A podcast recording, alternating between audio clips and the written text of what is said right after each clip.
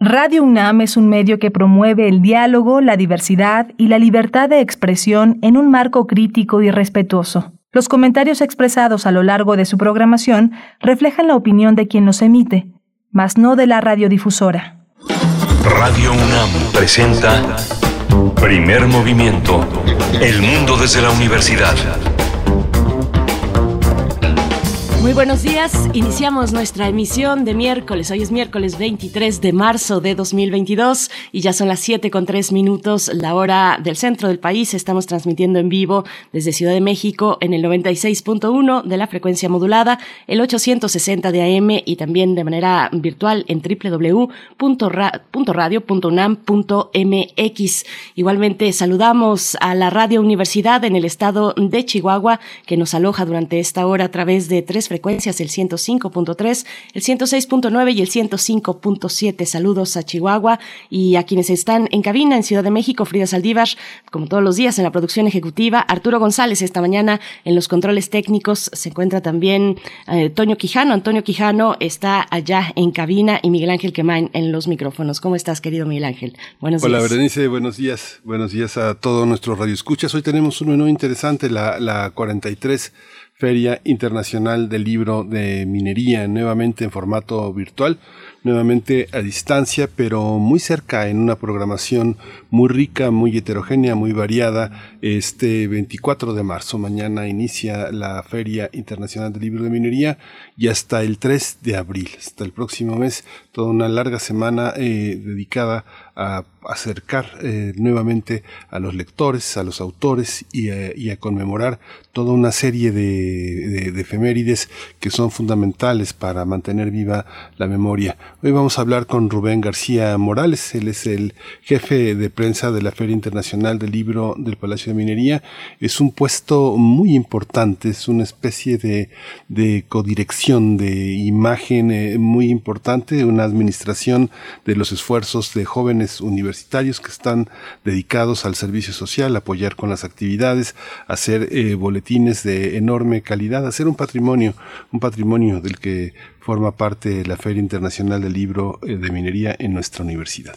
Del 24 de marzo, es decir, ya el día de mañana arranca la filminería y hasta el 3 de abril en este formato virtual. También tendremos la participación de Pavel Granados, como cada miércoles, en las fonografías de bolsillo. Nos hablará de la memoria del mundo de la UNESCO y el sonido. Y es que hay que decir y hay felicitar a nuestros compañeros y compañeras de la Fonoteca Nacional porque esta institución ha obtenido el registro de memoria del mundo eh, eh, y, y gracias, esto gracias al acervo sonoro de Álvaro Alves y Fuentes, el bachiller. Así es que bueno, será muy interesante cómo nos pueda compartir esta buena noticia Pablo Granados, quien es escritor y director de la Fonoteca Nacional. Vamos a tener también la lamentable, los lamentables hechos de violencia en Aldama, en Chiapas.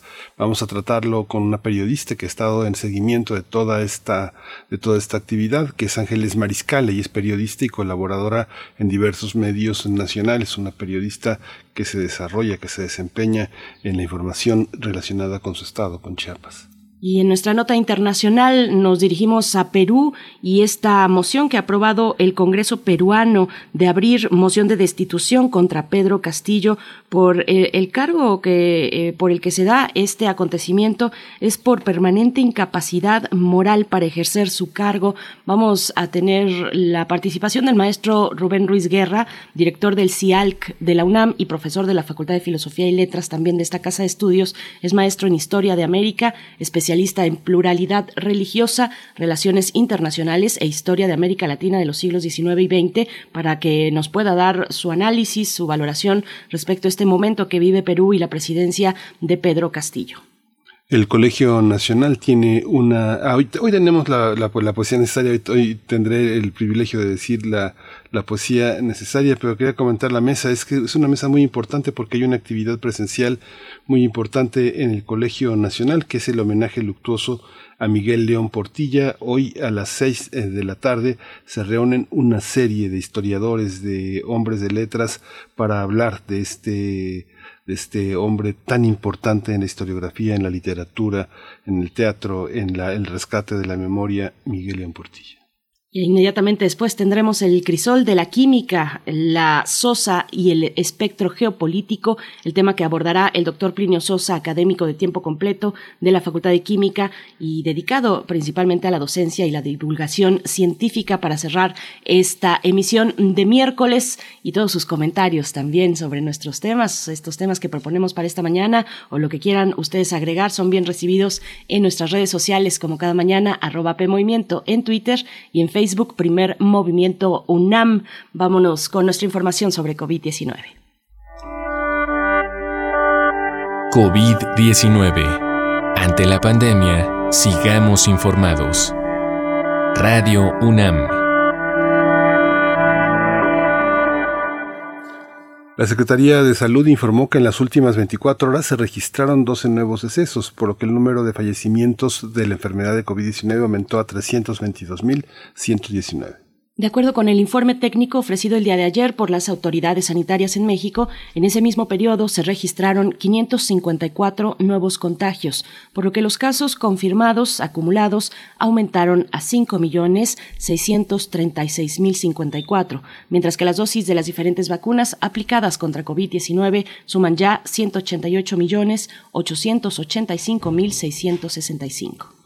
La OMS, la Organización Mundial de la Salud, lamentó ayer que varios países europeos como Alemania, Francia, Italia y el Reino Unido hayan levantado lo que calificó brutalmente sus restricciones anti-COVID y viven ahora un claro incremento de casos debido a la subvariante BA.2 de Omicron. Hans Klus, director de la OMS para Europa, dijo que la situación epidemiológica del continente debe vigilarse ante el número de casos de coronavirus que siguen aumentando en 18 de los 53 países de esa región.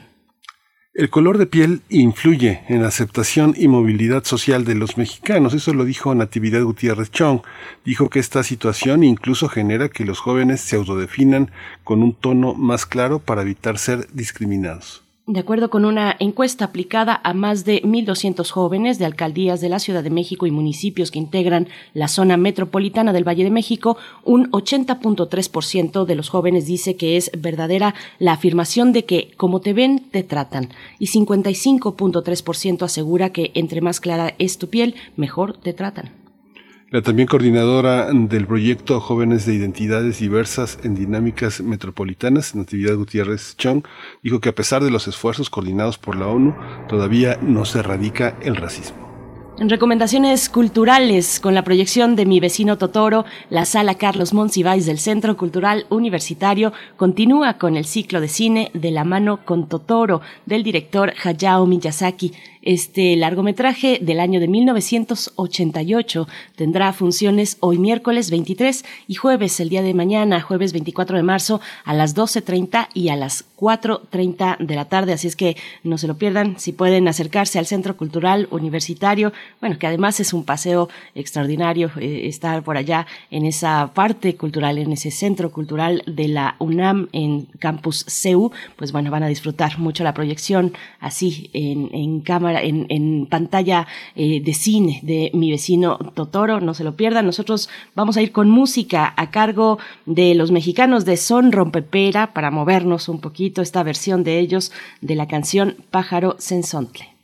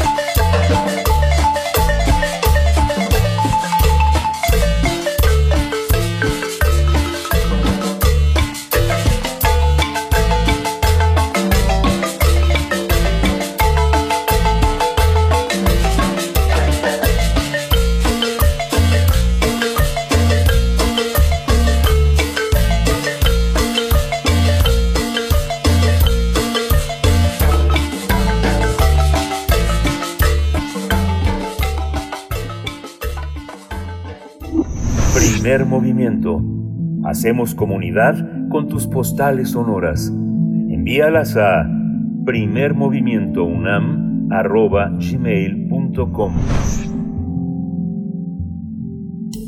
Toma nota y conoce nuestra recomendación literaria.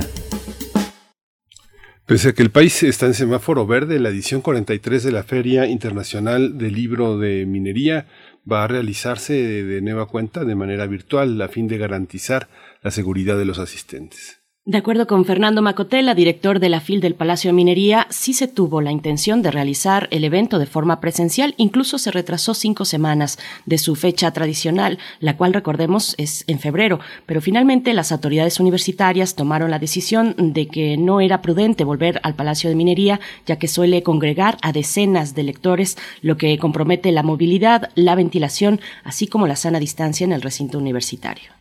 Eh, el público interesado va a poder seguir de todas maneras en línea un total de 76 presentaciones editoriales, 15 mesas redondas, 7 conferencias, así como las lecturas y recitales.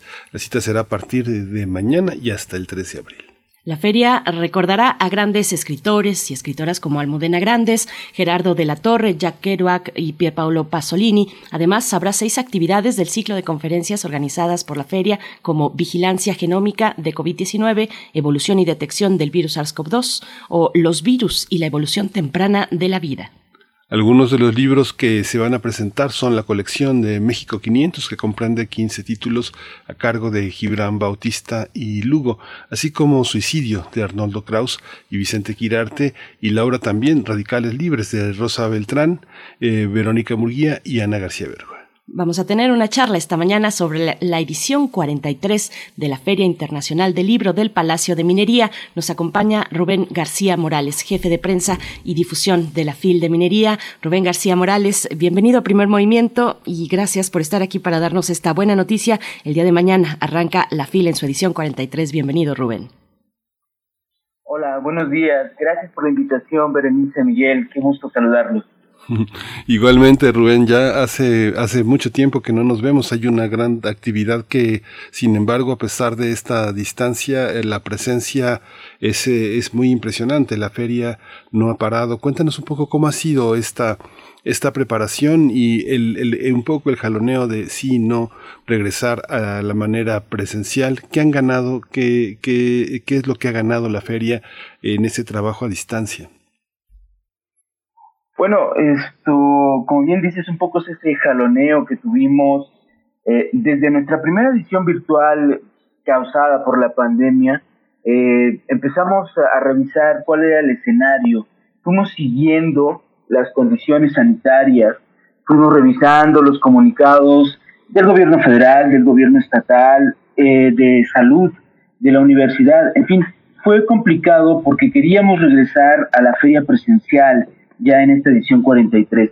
Sin embargo, eh, un evento de esta magnitud, de esta calidad, siempre requiere mucho tiempo de anticipación. Eh, nosotros empezamos a preparar la feria cuando termina en febrero, marzo. Eh, ya en abril estamos recibiendo solicitudes, preparando materiales, convocando, y sin embargo, en esta ocasión, pues no fue posible. Realmente las condiciones no pintaban para poder regresar sin embargo, hubo muchos intentos, estábamos muy deseosos de volver. Ah, para octubre ya teníamos que tomar una decisión porque la feria se prepara con mínimo seis meses de anticipación. Entonces, en octubre, tras algunas charlas con autoridades y demás, eh, miembros de la universidad, se decidió que tenía que ser virtual. No había manera que em, diciembre, enero, con los fríos, todavía teníamos el, em, de alguna manera el COVID muy presente, pudiésemos regresar de manera presencial, somos la primera feria del año, en fin, las condiciones no se prestaban. ¿Qué ganamos?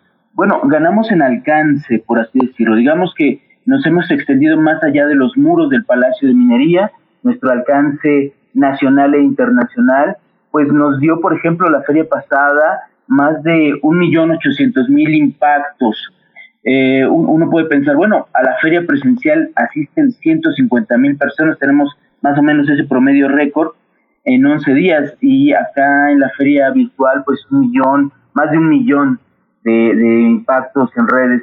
bueno, pues nos dio mucho gusto, pero no es exactamente lo que uno quisiera, uno requiere del encuentro físico, somos una sociedad del objeto eh, y encontrarnos es nuestro anhelo. Sin embargo, como ustedes lo mencionaron en la introducción, nuestra principal preocupación era la seguridad del público asistente, que pues la feria tiene una gran convocatoria para asistir al Palacio de Minería, un bellísimo lugar para desarrollarse, y sin embargo nos preocupaba sobre todo la seguridad sanitaria, la gente, los editores, el equipo de la feria, en fin, ganamos eh, en alcance y bueno, pues acá estamos de nuevo con muchas ganas, hemos preparado un programa eh, pues amplio, intenso para que la gente pues nos siga a través de las redes sociales. Rubén García, en términos de ese eh, que tú llamas como impacto de un millón ochocientos mil eh, impactos, así lo pones, eh, el año pasado, ¿cómo traducirlo en, pues, en términos de, redes que se generan más allá de nuestro, de, la capital, de la zona metropolitana, del país mismo, sino que se traslada con muchas posibilidades a otros, a otros países, a otros continentes? ¿Cómo ha sido, cómo fue esa práctica el año pasado? Bueno, eh, habrá que eh, comprender que nuestra primera edición virtual implicaba una transformación para nosotros, porque bueno, somos unos expertos en la logística de armar un evento que recibe más de 100 mil personas, hace un programa de más de mil actividades, coordina editores, presentaciones, salones, en fin, pero no nos habíamos enfrentado a realizar todas las actividades en, formato digital. En este sentido hubo que transformar el equipo, reconstruirnos, reorganizarnos para las nuevas tareas que implicaban pues el conocimiento de eh, las transmisiones vía streaming, usar más intensamente las redes. Vamos a estar saliendo, por ejemplo, por Facebook y YouTube, también por nuestra página oficial, que aprovecho para mencionarla, www filminería.unam.mx y en las redes nos podrán encontrar como Filminería en YouTube y en Facebook. Estas redes mundiales nos dieron, como tú, mencionas, eh, pues abrir las puertas a un público que, eh, que, no, que no nos conocía, a un público tras fronteras. Nos escribieron desde todos los eh, estados de la República, en sus comentarios, en, en las redes sociales, pero también encontramos gente de Canadá, Estados Unidos, Colombia, Venezuela, que estuvieron siguiendo las actividades, personas que jamás hubieran podido venir o que difícilmente hubieran podido acompañarnos en el Palacio de Minería, eh, pues nos estuvieron siguiendo en redes sociales. Y otra de sus posibilidades fue que si bien en algún momento no pudieron ver las actividades tal cual estaban ocurriendo, debido al streaming, y debido a que lo dejamos ya de manera permanente en nuestra página web, pues la gente podía verlo, pues ahora como dicen, eh, bajo demanda, de actividades que les interesaban, las podían ver ya en la tarde llegando del trabajo o en algún fin de semana, en fin, o repetir alguna de las actividades que estuvimos presentando. Y esto pues abrió los alcances no solo de la feria como tal, sino de las posibilidades de que el conocimiento, la lectura, encontrarse con autores, bueno, en esta pandemia se, se posibilitó, se maximizó a través de estos medios digitales. Me parece que es una herramienta muy útil, eh, no, no es eh, la panacea, porque bueno, el encuentro con la gente, con los libros es nuestro objetivo principal, la difusión de la lectura, de la literatura y la cultura son fundamentos de la universidad y por tanto de la feria y en este sentido, bueno, es una herramienta más que nos ha funcionado por ahora, ¿no? Pero bueno, nos dio muchas posibilidades de alcance. Sí, esta parte de la la feria también está armada con muchísimos, eh, con muchísimos productores de objetos culturales que son, que han sido muy leales, que tienen muchísimos años, más de 30 años eh, incorporados a la, a la feria, eh, ¿Qué hacer con esta parte dedicada a la venta? También es un espacio que salva para muchos editores, sobre todo independientes y pequeños, lo que llamamos eh, la cuesta de enero. ¿Cómo, cómo se resuelve eh, este aspecto de manera mancomunada con la feria, cómo la feria representa también un, auxilio para estos editores. Sabemos que también la feria ha sido un enorme apoyo para que autores, para que editores que apenas empiezan hayan tenido la oportunidad de tener un pequeño stand, una pequeña exhibición y mostrar sus, mostrar sus cosas. ¿Cómo se ha resuelto esto, Rubén? Mira, esto, como, bien lo mencionas, es un espacio, la feria, eh, que le ha abierto las puertas y ha servido de apoyo a la, a la industria editorial. En nuestra versión eh, virtual, bueno, eh, la, la, posibilidad de tener una tienda también implica la posibilidad de, de muchos recursos porque no, no, no está tan fácil colocar una tienda virtual en línea. tiene muchas implicaciones tecnológicas y económicas.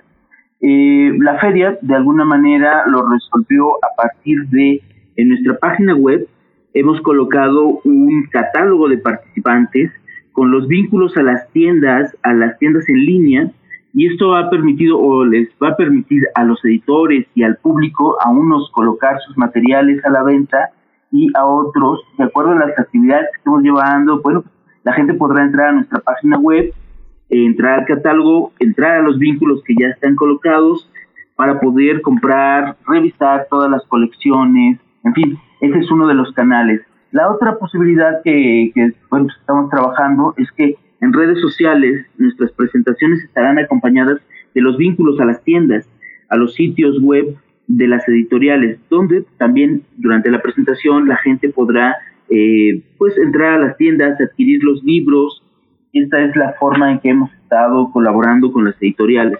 Sí, es un esfuerzo de la universidad, de la Facultad de Ingeniería, la dependencia de la cual dependemos, eh, para poder tener la feria presencial en, este formato. Y tiene sus limitaciones, una de ellas es, bueno, no poder abrir completamente los espacios para que la gente pueda comprar. Sin embargo, hemos hecho este esfuerzo para que a través de la página web y en las redes sociales pues se encuentren la forma de adquirir los em, ejemplares, los libros favoritos. Em, hemos abierto espacios también para pues, ¿no? las editoriales que, que siempre nos están acompañando, pero es diferente. Cuando en la feria em, presencial estamos recibiendo más de 200 editoriales, acá estaremos recibiendo aproximadamente 46, más o menos. Está moviéndose ese número pero esto a estos editores, estos compañeros leales que nos han, nos han en este viaje nos han traído desde hace ya 43 años, vamos a cumplir como feria, 43 ediciones.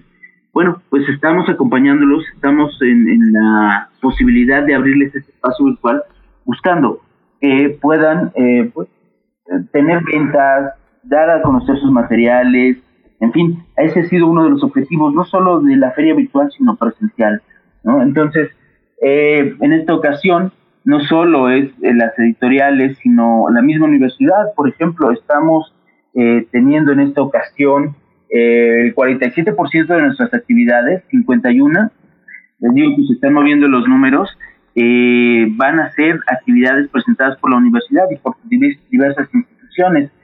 puedo mencionarles que tendremos bueno, solo por decir algunas, el Instituto de Históricas, Filológicas, Jurídicas, eh, Investigaciones Sociales, Bioética, de la diversidad cultural y la interculturalidad, en fin, muchas de las instituciones que nos acompañan son la universidad, lo cual nos da, nos da mucho gusto, ¿no? Rubén, y varios eventos también sobre la pandemia, sobre COVID-19 en sus múltiples aspectos. Y, otra cuestión que me llama la atención ahora que ya estamos pasando, digamos, propiamente a la programación de actividades, donde hay actividades para todos los gustos.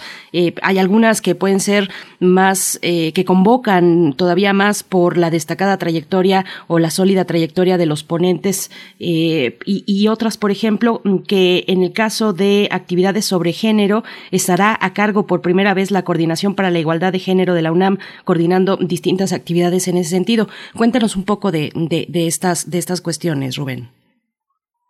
Claro que sí. Eh, nos pareció muy importante en la feria dos líneas temáticas, me parece, eh, son, son de impacto social, de actualidad, eh, que tiene que ver con el COVID, este, este problema que nos ha dejado ya hace dos años, y la feria ha preparado un si no es un ciclo, sí una serie de eh, actividades, siete en total, que tienen que ver con el COVID-19. Y, por ejemplo, te puedo mencionar que tendremos la presentación del libro de investigación y metría de la información sobre COVID-19, diversos enfoques de la pandemia. Eh, tendremos, por ejemplo, vigilancia genómica de COVID-19, evolución y detección del virus. O sea, estamos eh, enfocándonos no solo en la parte eh, que tiene que ver con la ciencia sobre la salud, sino también en la búsqueda de posibilidades de encontrarnos con, pues, reconocer lo que nos ha pasado. Y en este sentido, yo les hablaría de una presentación que se llama Primera Línea, Crónicas y Poemas escritos por personal de salud, esta actividad está compuesta por eh, personal de enfermería y medicina y psicología. Eh, tomaron un taller de crónica, de poesía, y a través de este taller, eh, pues hicieron las crónicas y sus experiencias personales a través de la poesía, cómo, cómo fue para ellos enfrentar la pandemia.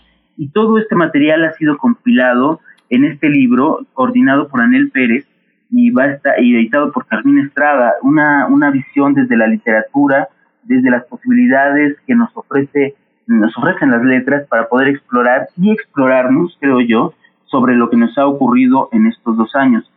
Tenemos la otra línea general, que es la de género, una serie de actividades, nueve en total, que, bueno, pues estarán revisando, por ejemplo, eh, tenemos una mesa redonda, la marea feminista y las universidades. Eh, otra, otra metas es el trabajo con hombres hacia la no violencia y la igualdad en el ámbito universitario. Pero también estamos revisando, por ejemplo, el género en la ley penal, crítica feminista de la ilusión primitiva. Cómo se ve eh, desde la ley el género, cómo las mujeres viven en desigualdad a, a través de la ley y cómo se les castiga de manera diferente que a los hombres. En fin, de estas actividades tendremos nueve en total y estas son nuestras dos líneas generales, pero eh, tendremos también materiales de otras eh, actividades, como por ejemplo el Instituto Nacional de Antropología e Historia presenta México diverso, sus lenguas y habitantes. Nos interesa también el, el reconocimiento de las lenguas y sobre todo de los pueblos originarios en el país. En fin, hay una serie de más de 107 actividades que la gente podrá eh, encontrar el programa en nuestra página web www.filmineria.unam o en nuestras redes sociales. Yo invito a la gente que pueda pues acceder y descargar también el programa estará en PDF donde podrán encontrar cosas como la presentación de Crónica número 4, que es la, eh, la presentación de un libro donde la escritora ecuatoriana María Fernanda Ampuero va, compiló 24 crónicas de autores hispanoamericanos y estará presentándola en esta ocasión en nuestra edición 43. Este aspecto, Rubén, también la parte de, de, la feria que tiene un aspecto de autogenerados, como también está este aspecto que es tan importante que de, de pronto provocó una, un enorme replanteamiento en Universum, que es un museo que este, vive también de autogenerados. ¿Cómo es esta, este aspecto presupuestal ahora en la feria? Pensando en esta, en esta construcción a distancia, eh, eh, hay, una, hay una especie de fiebre por el regreso, sea como sea, este espacio que ha conseguido la feria a distancia se va a conservar, hay condiciones para que esta extraterritorialidad de la feria pueda permanecer. Bueno, eso es algo que estaremos explorando.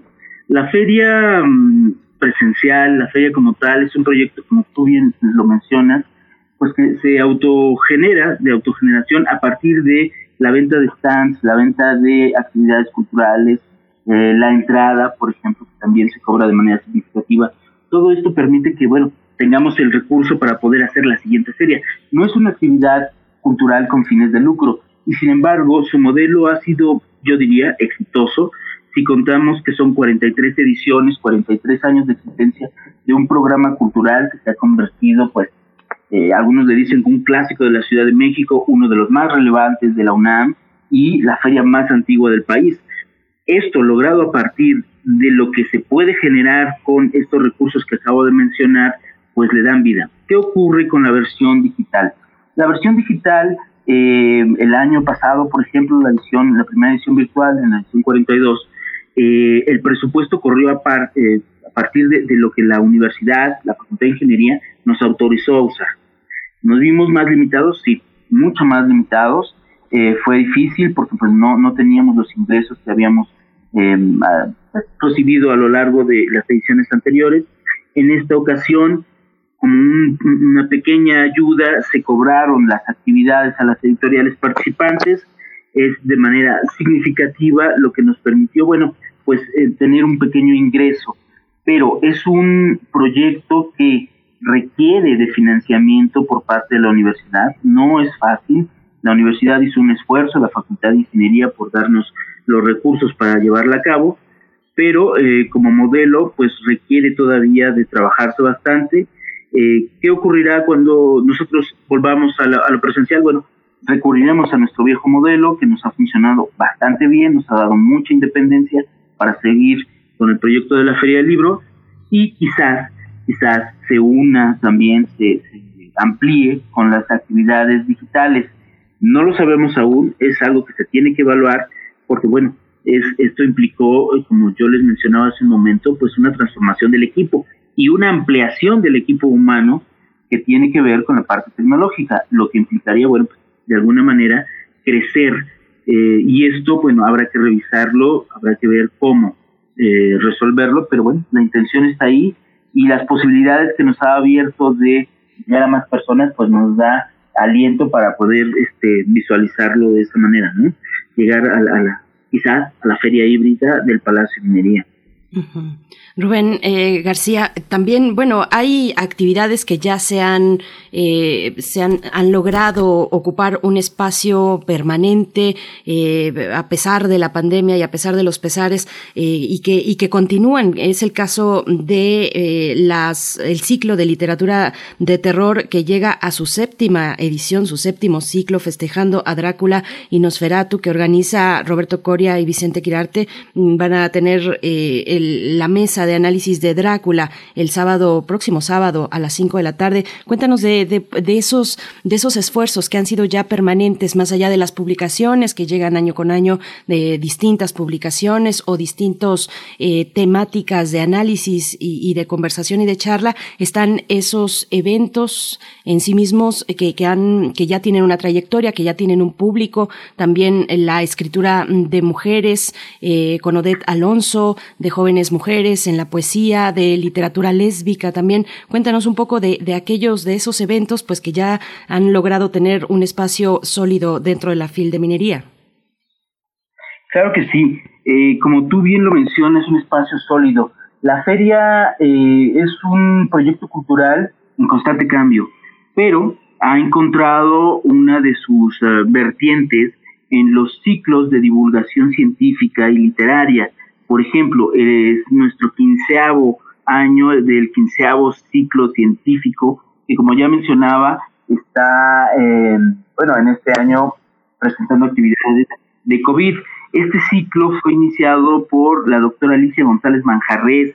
Eh, de alguna manera eh, descubrimos a lo largo del tiempo que a la gente había dos actividades donde siempre se llenaba. Las actividades que tenían que ver con poesía, siempre teníamos llenos, pero cuando empezamos a presentar actividades de biología, también la gente se empezó a interesar cada vez más, entonces ahora tenemos salones repletos, a veces se quedan afuera con actividades que tienen que ver con la ciencia, con la biología, eso nos pareció muy interesante. Y de ahí empezamos a gestar otros ciclos como el ciclo de divulgación económica, que en esta ocasión estará tratando temas de política fiscal, remesas y migración, desarrollo sustentable y políticas públicas en dos mesas de discusión vamos por el noveno ciclo de Cultura de la Legalidad, que en esta ocasión estará hablando sobre la cultura de la legalidad a debate, desarmando mitos. Y vamos también por el décimo ciclo de salud pública. Nos ha interesado mucho lo que tiene que ver con la salud pública, ya sea con la alimentación en algún momento. Eh, ahora estaremos tratando solo una conferencia que se titula ¿Qué relación hay entre la pérdida de memoria y el vivir sola en personas mayores. Vamos a reflexionar sobre ese tema en esta mesa y como tú lo mencionabas, estamos en el séptimo año de la séptima jornada de literatura de horror, donde estaremos celebrando los 100 años de, del centenario de Nosferatu y 125 del cumpleaños de, cumpleaños de la edición de Drácula de Bram Stoker. Como pueden ver, llevamos ya eh, ciclos que se han mantenido en el gusto de la gente. En la mm, feria presencial han sido pues de lleno completo, en la feria virtual también de mucha asistencia y eso nos da mucho gusto porque la feria no solo es eh, literatura, novela, historia, sino también es difusión de la cultura y difusión de la ciencia y del conocimiento general, como ocurre en la universidad, en conjunto. Sí, pues estimado Rubén García Morales, mucha suerte, eh, jefe de prensa y difusión de la Feria Internacional del Libro del Palacio de Minería. Vamos a estar siguiendo aquí en Radio NAM, en Primer Movimiento y en Prisma Reu, las actividades. Ojalá muchas, eh, mucha de la prensa cultural atienda también este llamado a distancia que no es fácil, pero que ha estimulado, hemos aprendido muchísimo de cómo, de cómo seguir estas actividades en streaming, participar y formar parte de, de este gran esfuerzo. Muchas gracias por estar con nosotros. Pues nos seguimos diariamente, diariamente a partir de hoy vamos a estar eh, haciendo este esfuerzo informativo para que la feria esté entre nosotros. Muchas gracias, Rubén. Bien, pues vamos a escuchar a continuación. Bueno, les recordamos que eh, en, estas fechas, eh, precisamente a partir del día de mañana, 24 de marzo y hasta el 3 de abril, de 11 de la mañana a 22 horas, serán, eh, se realizarán las actividades de la edición 43 de la FIL del Palacio de Minería en su sitio web, filminería.unam.mx y también en sus redes sociales, YouTube y Facebook. Vamos a escuchar, pues, de qué trata también la participación de Radio UNAM. Estaremos presentes en la FIL de Minería. Cuadragésima tercera Feria Internacional del Libro del Palacio de Minería. ¿Qué desafíos enfrentan las mujeres en este momento de la historia? Eso y más se abordará en las Jornadas de Igualdad de Género de la cuadragésima tercera Feria Internacional del Libro del Palacio de Minería. Una de las actividades programadas es La Marea Feminista y las Universidades, mesa redonda que abordará la situación social actual que viven las mujeres y el papel de las casas de estudios en este contexto. Hablar sobre las estrategias que se llevan a cabo al interior de la academia para lograr inclusión y desvanecer brechas que afectan el desarrollo de las mujeres es urgente y necesario, así como detectar los estereotipos de género que continúan vigentes en los campus, es parte de la construcción de un ambiente digno, libre de violencias y de discriminación. Acompaña a Sandra Lorenzano, escritora y conductora de nuestro programa Violeta y Oro, a Tamara Martínez, Adriana Alves, Marta Ortega Balanza y Almudena Cabeza, académicas del Centro de Investigaciones y Estudios de Género de la UNAM, de la Universidad de Sao Paulo, de la Universidad de Barcelona y de la Universidad Complutense de Madrid. Este jueves 24 de marzo a las 13 horas a través de la página de Facebook y YouTube de la feria y en www.filminería.unam.mx. Libros UNAM, presente en la 43 Feria Internacional del Libro del Palacio de Minería. No te pierdas la presentación de Mi poncho es un kimono flamenco, de Fernando Iwasaki. Un libro íntimo que habla de la diversidad cultural, la migración y demás movimientos que han ayudado a construir su ser. Lo presentan el autor Rosa Beltrán y Socorro Venegas. Jueves 24 de marzo a las 14 horas. Consulta el programa para conocer lo que Libros UNAM tiene para ti. Recuerda que este año la Filminería es virtual. Sigue las actividades a través de su página de Facebook, en YouTube y en www.filminería.unam.mx. No lo olvides, leer es estar vivo. Cuadragésima tercera Feria Internacional del Libro del Palacio de Minería. Primer movimiento Hacemos comunidad en la sana distancia. Fonografías de bolsillo. Damos la bienvenida a Pavel Granados, escritor y director de la Fonoteca Nacional, con una gran noticia que nos, eh, que nos pone en un momento de, celebración para la Fonoteca Nacional al obtener el registro de memoria del mundo gracias al acervo sonoro Álvaro Galvez y Fuentes, el bachiller. Querido Pavel Granados, ¿cómo estás esta mañana? Muy bien, muy contento, Bere, muy, muy, muy, pues fíjate que es una, Miguel Ángel, eh, muy contento de saludarlos y eh, pues es una alegría que compartimos Radio UNAM y la Fonoteca Nacional, porque son dos colecciones, pues la verdad, la verdad, excepcionales, entre muchas otras, once en total, que recibieron este reconocimiento este año, es decir, once colecciones que se inscriben a esta lista de memoria del mundo México, que este que, es un reconocimiento eh, que otorga la UNESCO, y entonces estamos muy contentos. Bueno, naturalmente estuvo, estuvimos en una ceremonia la semana pasada y eh, bueno, yo quiero también reconocer a Radio UNAM porque Radio UNAM tiene una, eh, la, la colección que se distinguió es una colección realmente excepcional que son los eh, las adaptaciones eh, las dramatizaciones de obras literarias que son que, que, ya tienen una historia enorme son varios cientos de programas que vienen desde los años 60 las mejores voces los grandes actores los los grandes este, escritores eh, puestos en, en esta en, en estas dramatizaciones pues es una colección maravillosa que tiene Radio UNAM, bueno, entonces es, es, es una espléndida noticia. Y de parte de la Fonoteca Nacional, pues también es algo muy muy bonito porque es es eh, una yo yo diría que es es una deuda que tenemos yo creo que México tiene una deuda con el bachiller Álvaro Galvez y Fuentes. Tú me has dicho Miguel Ángel que tú eres uno te cuentas entre los admiradores de del bachiller, cosa que a mí me emocionó mucho cuando me lo dijiste la la, la primera vez que, que contaste esa, ese eh, eh, cariño que tú le tienes al, esa admiración que le tienes al bachiller, pero yo creo que es un personaje que se ha desdibujado con el tiempo. Y una de las razones por las cuales el bachiller se ha desdibujado es porque, pues yo creo que eligió un género que en otro tiempo era muy, muy fácil de que se volviera algo evanescente, que es la radio. Uno no pensaría que íbamos a poder volver a escuchar y a tener en acceso público los programas radiofónicos. Pensábamos que los habíamos escuchado y que ya se habían perdido para siempre y resulta que en gran medida la radio desde los años 50 para acá se conserva.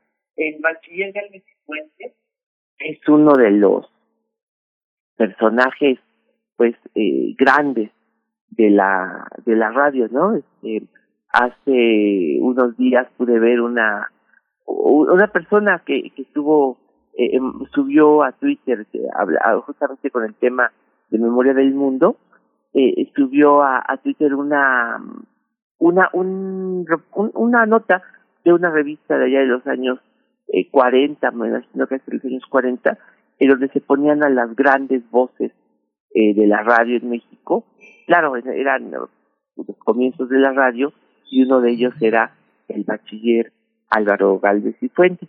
Pues yo pienso que sí, que es un personaje que hizo muchas cosas y que tenemos que reconstruir, tenemos apenas que, que empezar a ver cuál es ese legado, cuál es ese, eh, pues esa eh, esa, esa personalidad total que fue el bachiller Álvaro Galvez y Fuentes. Bueno, yo quisiera ahorita decir así algunos apuntes para decir, bueno, ¿por qué es tan importante? ¿Por qué le tenemos tanto, bueno, yo personalmente, tanta admiración a un personaje como él? Fíjense el bachiller fue alumno de Agustín Yáñez en la preparatoria y precisamente lo llamó a trabajar con él primero en radio educación eh, para para trabajar con él eh, siendo apenas alumno de ahí que se le quedara el nombre del, del bachiller fue también personaje central para radio educación es decir eh, fue uno de los pioneros de la radio cultural de la radio educativa en México y yo creo que además esa mm, eh, esa experiencia en la radio eh, en la radio pública y en la radio educativa le hizo tener una conciencia, pues yo, yo diría que única y mucho más amplia que muchos de los locutores de entonces. Bueno, había grandes voces naturalmente, hombres muy cultos, pero digamos que la dimensión a la que el bachiller llevó a la radio es única, porque por ejemplo, eh, allá a finales de los años 40, el bachiller presentó en la UNESCO precisamente la, mm, el proyecto de hacer de la radio un, un, un canal educativo, es decir, poder hacer de la radio eh, un medio para poder educar a la gente en el sentido de que se pudieran seguir cursos, cursos eh, de educación básica, media y hasta superior en la radio, aprovechando la cobertura de algunas estaciones que podían llegar a, pues, a tantos lugares del continente, ¿no? Entonces, aprovechar eso para hacer la radio una pues un medio educativo, ¿no? En ese, en ese sentido. Esto lo llevó después a proponer y a fundar eh, la telesecundaria, que sería el otro proyecto eh, del bachiller. Fue asimismo el bachiller este director presidente del ILS, el Instituto Latinoamericano de Comunicación Educativa, en la cual también, en la cual destacó también el, el bachiller como, pues como un pionero, ¿no? Entonces, son, son varios lugares por los que atravesó, o sea que no nada más hizo radio comercial, sino que fue un personaje clave en otros aspectos, ¿no? Fue, por ejemplo, editor, hizo una revista que se llamaba Tiras de Colores, en donde hizo un pequeño grupo literario. Yo creo que la figura que más destaca hoy, por ejemplo, una persona, un, una mm, eh, escritora que todavía se, conoce su nombre, que fue Margarita Michelena, pero, por ejemplo, editó a Pablo Neruda, lo invitó a colaborar en fin, Tiras de Colores, que fue una revista que él financió casi por completo, se, pues, duró un par de años, ¿no? Pero fue, bueno, pues editor, fue director de cine, hizo una película, fue eh, director de radionovelas, eh, eh, de una radionovela que es la única radionovela que hizo Pedro Infante y eh, como actor, o sea que en la colección del bachiller está eh, Pedro Infante como actor. Eh, tuvo varios programas y uno de ellos, que es eh, dos, bueno, dos, dos que hay que destacar, son el programa eh, Donde Menos Lo Espere, que era cada semana una sorpresa. ¿Dónde estará este, este, este, día el bachiller? ¿Dónde es el locutor? ¿Dónde? Donde menos lo espere. Y entonces el bachiller podía salir como hizo en el, en el manicomio de la Castañeda o en la Catedral de Notre Dame o en el metro de Nueva York o en la casa de Agustín Lara. En fin, cada semana el bachiller daba una sorpresa al público en el circo, en un camión rumbo a Veracruz, cuando en ese momento era prácticamente una novedad hacer estas grabaciones eh, fuera, porque el bachiller fue un locutor que tuvo, pues, el primer locutor yo diría, que tuvo su propia su propio aparato eh, portátil de cinta de carrete, lo que le permitió tener estas grabaciones únicas, cientos de grabaciones que tenemos ahora en la, en la fonoteca que nos permite saber ese programa del bachiller. Pero en los años 70 tuvo otro que se llamó Encuentro, que también tenemos ahí en la, en la fonoteca, incluso los programas en frío, o sea, están ahí todos los preparativos. A mí me asombró cuando eh, presenta el programa del feminismo y e invitó para ese programa de encuentro a las eh, lideresas de los partidos feministas de varios países de Europa, fundadoras de partidos feministas, y les pide que se presenten y hay un intelectual que le pregunta, pide el bachiller que se presente, que haga un conteo y que diga su nombre, y ella dice uno, dos, tres, cuatro, cinco, soy Susan Sontag y así, bueno, el, el bachiller la, la entrevista, pero también hizo una mesa redonda sobre literatura con Juan José Arreola, Salvador Elizondo y Jorge Luis Borges. Pero también en Acapulco, en este programa de encuentro, hizo una, eh, una entrevista en donde reunió a Marshall McLuhan y a Humberto Eco. Entonces, de verdad, la dimensión de lo que fue el bachiller es algo único. Yo por eso digo que estamos en deuda porque nos hace falta descubrirlo, saber quién es, acercarnos a su obra. Yo antes de, de, plantear esto, este expediente que finalmente pues obtuvo este, este esta inscripción en la, lista de memoria del mundo, he, estado buscándolo en libros, ya saben, en Google, buscando qué existe, y realmente es muy poco con, con respecto a lo que fue el bachiller, todo ese material que se encuentra en su, en su acervo, no se encuentra, eh, no, no sea, todavía no pasa a los libros, no pasa al, al, al, al periodismo escrito. Entonces, pues yo creo que sí, es una puerta a un personaje que tiene mucho que decirnos. Y yo, para esta mañana, pues, quise traer uno de esos programas del bachiller que acostumbraba, porque hay varios en los que hacía eh, fiesta, iba a fiestas, o yo creo que organizaba las fiestas y las grababa.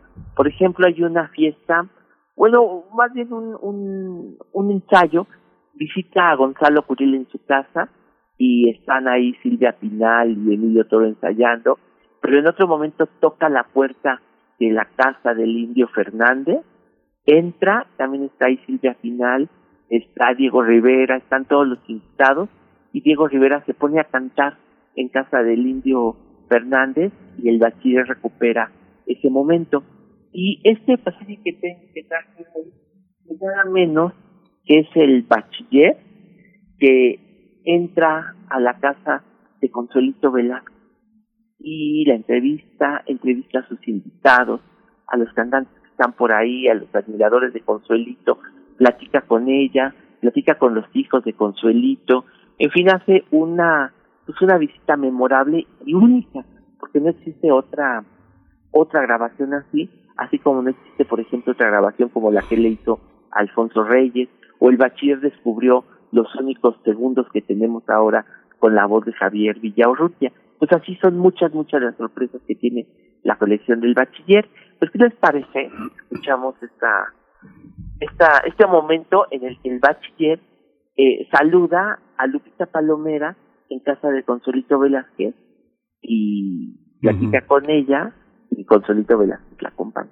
Oye, Pavel, te quería preguntar, ¿este material que refieres eh, está eh, accesible en Internet, como digamos, como en Radio UNAM, el podcast que permite eh, recuperar muchos momentos de la radiodifusora?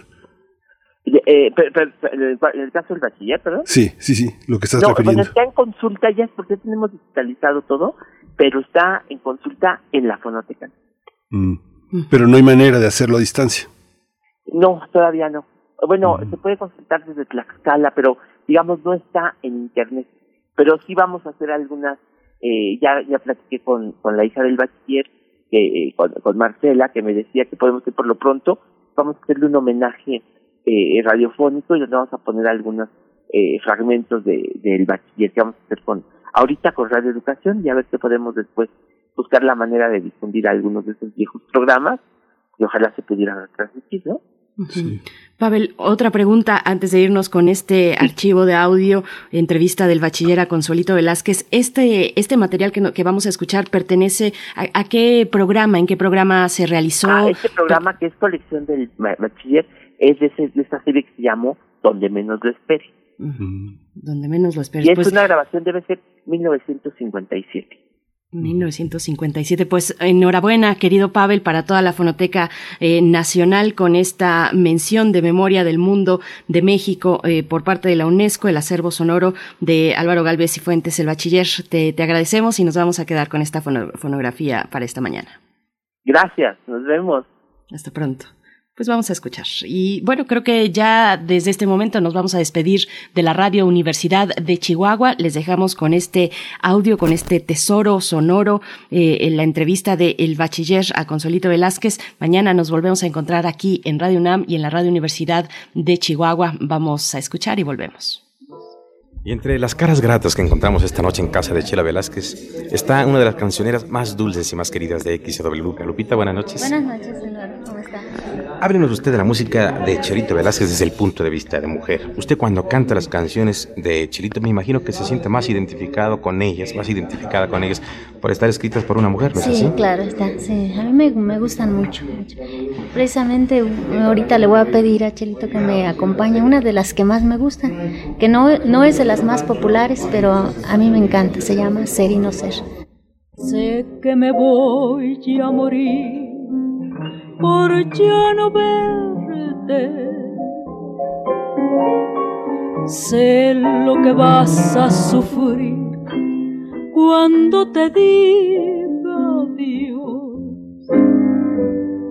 ¿Cómo podré resistir tu recuerdo en mi soledad? Loca me voy a volver por desearte y no verte más. Sé que tendré que fingir que te he olvidado. ¿Cómo podré sonreír si habré llorado? Sufro la angustia de ser y no ser tú mi vida. Y de tener que existir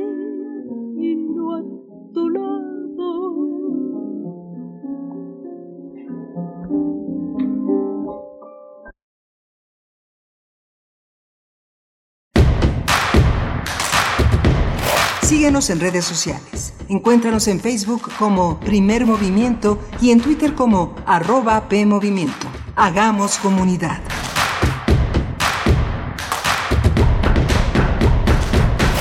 Cosmos. Entramado de lo que existe. Bucle del impulso y la ruina. ¿Dónde termina la devastación? Cultura UNAM, a través del Museo Universitario del Chopo, invita a la exposición Espiral para Sueños Compartidos. Arte, comunidad, defensa y resistencia. Instalación en gran formato por la artista colombiana Carolina Caicedo. A partir del 29 de enero. Galería Central del Museo Universitario del Chopo. Enrique González Martínez, número 10, Santa María la Ribera. Miércoles a domingo de 11.30 a 18 horas. Cultura UNAM. ¿Ya conoces la papeleta para el proceso de revocación de mandato? Sí, contiene estrictas medidas de seguridad para proteger nuestra opinión. Si quieres conocerla, entra a INE.mx. ¿Y quiénes contarán nuestras opiniones? Nuestras vecinas y vecinos elegidos por sorteo y capacitados por el INE, quienes garantizan certeza, legalidad y transparencia. El ejercicio de revocación de mandato va y va muy bien. Este 10 de abril, toma tu decisión, participa y celebremos nuestra democracia. Mi INE nos une. Los nazis crearon las metanfetaminas para convertir a sus soldados en seres incansables y deshumanizados. Bajo su efecto, el ejército nazi inicia la peor guerra de la historia y crea los campos de exterminio.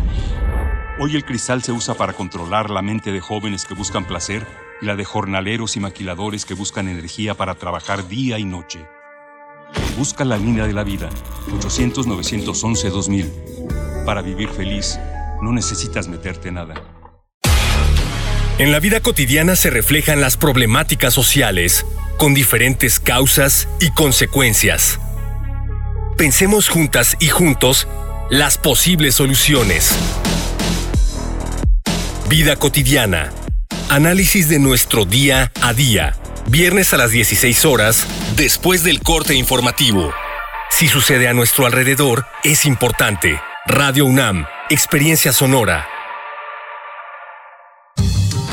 La ciencia que somos. La ciencia que somos. Iberoamérica al aire. Descubre la ciencia que está presente en tu día a día a través de cápsulas, reportajes, entrevistas y reportes en vivo. Viernes de 10 a 11 horas por el 96.1 FM. La ciencia que somos. Iberoamérica al aire. Una coproducción de Radio UNAM y las direcciones de divulgación de la ciencia y de las humanidades.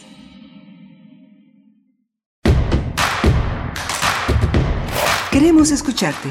Llámanos al 55 36 43 39 y al 55 36 89 89. Primer movimiento. Hacemos comunidad. Hola, buenos días. Ya son las 8 de la mañana con 4 minutos. Estamos enlazados a la radio Nicolaita, ya en Morelia, Michoacán, la radio universitaria de ese gran estado. Hoy es miércoles 23 de marzo, estamos a la, a la mitad de la semana. Está Hoy está Frida Saldívar en la producción ejecutiva, está Arturo González en los controles técnicos y Violeta Berber en la producción, en la asistencia de producción, mi compañera Berenice Camacho del otro lado del micrófono. Querida Berenice, buenos días. Un gusto estar contigo, Miguel Ángel Quemain, detrás de los micrófonos en esta mañana de miércoles 23 de marzo, ya en la antesala de que tenga lugar la edición 43 de la Feria Internacional del Libro del Palacio de Minería en su formato virtual por segunda ocasión. No se lo pierdan, vayan agendando, pues son todas las actividades, todas las actividades son virtuales y pueden encontrar el programa completo en la eh, página de la Filminería, es así, www.filminería.unam.com MX estuvimos conversando la hora anterior con Rubén García Morales,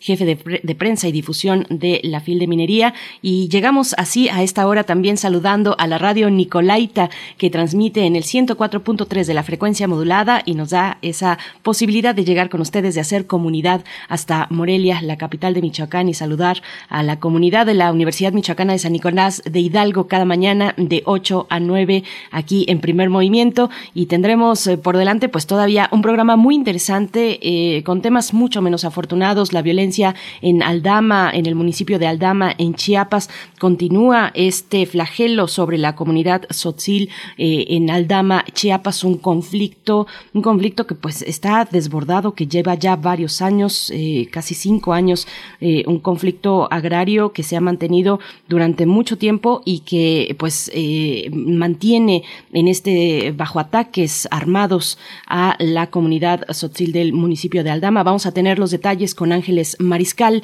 una periodista de primera línea, periodista independiente, colaboradora en diversos medios nacionales.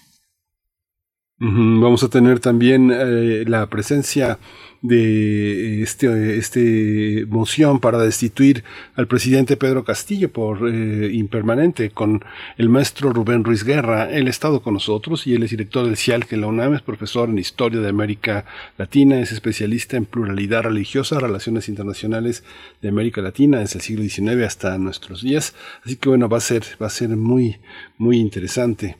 En esta primera hora, como comentaba mi compañera Berenice Camacho, justamente Rubén García eh, comentaba el vocero de la Feria Internacional del Libro que ojalá recuperemos, está estudiando cómo recuperar todo lo que hemos conseguido a la, a la distancia, el regreso a las actividades presenciales. No puede ser ingenuo, no puede, no puede este, perderse esa posibilidad que tanta gente del país, eh, de otras, eh, de otras latitudes, ha tenido a, través de la feria, han creado un, un patrimonio muy interesante de las presentaciones de libros y muchas editoriales han conseguido eh, un, público mucho más creciente. Nosotros veíamos eh, asiduos visitantes de presentaciones de libros, de mesas redondas, mesas, presentaciones que de gran esfuerzo con 10 personas, 5 personas, salvo autores que son muy, muy reconocidos, que tienen un gran impulso, que tienen un gran público de lector, pero obras muy interesantes, académicas, eh, eh, que son importantes para otras latitudes, pues cero, ¿eh? cero con muy poca gente, funciones de teatro también desoladas, ¿no? Los jueves o los domingos, este, con muy poca gente, pero el streaming ha dado una gran posibilidad de contacto, ojalá y lo retomemos. Con Pavel Granados, eh, Berenice hablábamos de Álvaro Galvez y Fuentes, Creo que la radio y la televisión en muchos territorios ha sido un espacio de desarrollo del periodismo cultural. Mucho del periodismo cultural eh, se entiende eh, desde los años finales de los 70, 80 como la, la, cobertura de notas, de notitas, notitas culturales, noticias culturales. Hay muchas cosas de mucho largo, de muy largo aliento, como lo que hizo Álvaro Galvez y Fuentes en el radio y en la televisión con este programa extraordinario encuentro. Así es, la Fonoteca Nacional eh, pues eh, recibe esta mención de Memoria del Mundo de México, UNESCO, y Pavel Granados también mencionaba a, Radio UNAM por su archivo en Radio Dramas desde 1961 hasta la fecha, y ahí hay que mencionar cuando Pavel Granados hablaba de la evanescencia de la radio, como era antes, eh, ahora todo se concentra en un archivo digital y, y, pues queda esa presencia, esos repositorios sonoros a manera de podcast en el caso de Radio UNAM, pero antes, antes no era así, se grababa cinta sobre cinta, eh, cintas físicas, por supuesto, y se perdían muchos contenidos. Ahí hay que destacar eh, el, antes y el después que marcó la presencia de Max Saub como director de Radio UNAM para tener esta visión, esta sensibilidad, este buen tino de conservar esos archivos y formar una memoria que ahora tiene eh, la, de, la de Radio UNAM, en el caso de sus radiodramas, una memoria del mundo eh, por parte de la UNESCO. Así es que bueno, pues hay una historia muy, muy interesante ahí, en la historia de la radio, de los archivos sonoros y forma parte, forma parte eh, Radio UNAM y por supuesto la fonoteca también, la fonoteca nacional de esa historia mm, y esa memoria sonora de nuestro país, Miguel Ángel. Y bueno, antes de irnos con nuestra nota siguiente, eh, solamente recomendar, recomendar una mesa de, en la FIL Minería, en una mesa que tendrá lugar el próximo lunes 30, mm, ay, ya no está, miércoles, perdón, miércoles 30 eh, de marzo, miércoles 30 de marzo a las 13 horas, una mesa redonda que se titula El trabajo con hombres hacia la no violencia y la igualdad en el ámbito universitario. Me parece que hay que destacar este tipo de espacios eh, de, de, de, conciencia, de revisión, de reflexión. Estará en ella moderando Beno de Keiser y coordina la coordinación, bueno, la organiza la Coordinación para la Igualdad de Género de la UNAM. Por primera vez eh, esta coordinación, esta instancia universitaria tiene a su cargo la realización de las actividades que tienen que ver con género en la De minería y bueno, estará Mauro Vargas, Alejandra Salguero y César Cordero en esta mesa. Repito el título, el trabajo con hombres hacia la no violencia y la igualdad en el ámbito universitario, Miguel Ángel.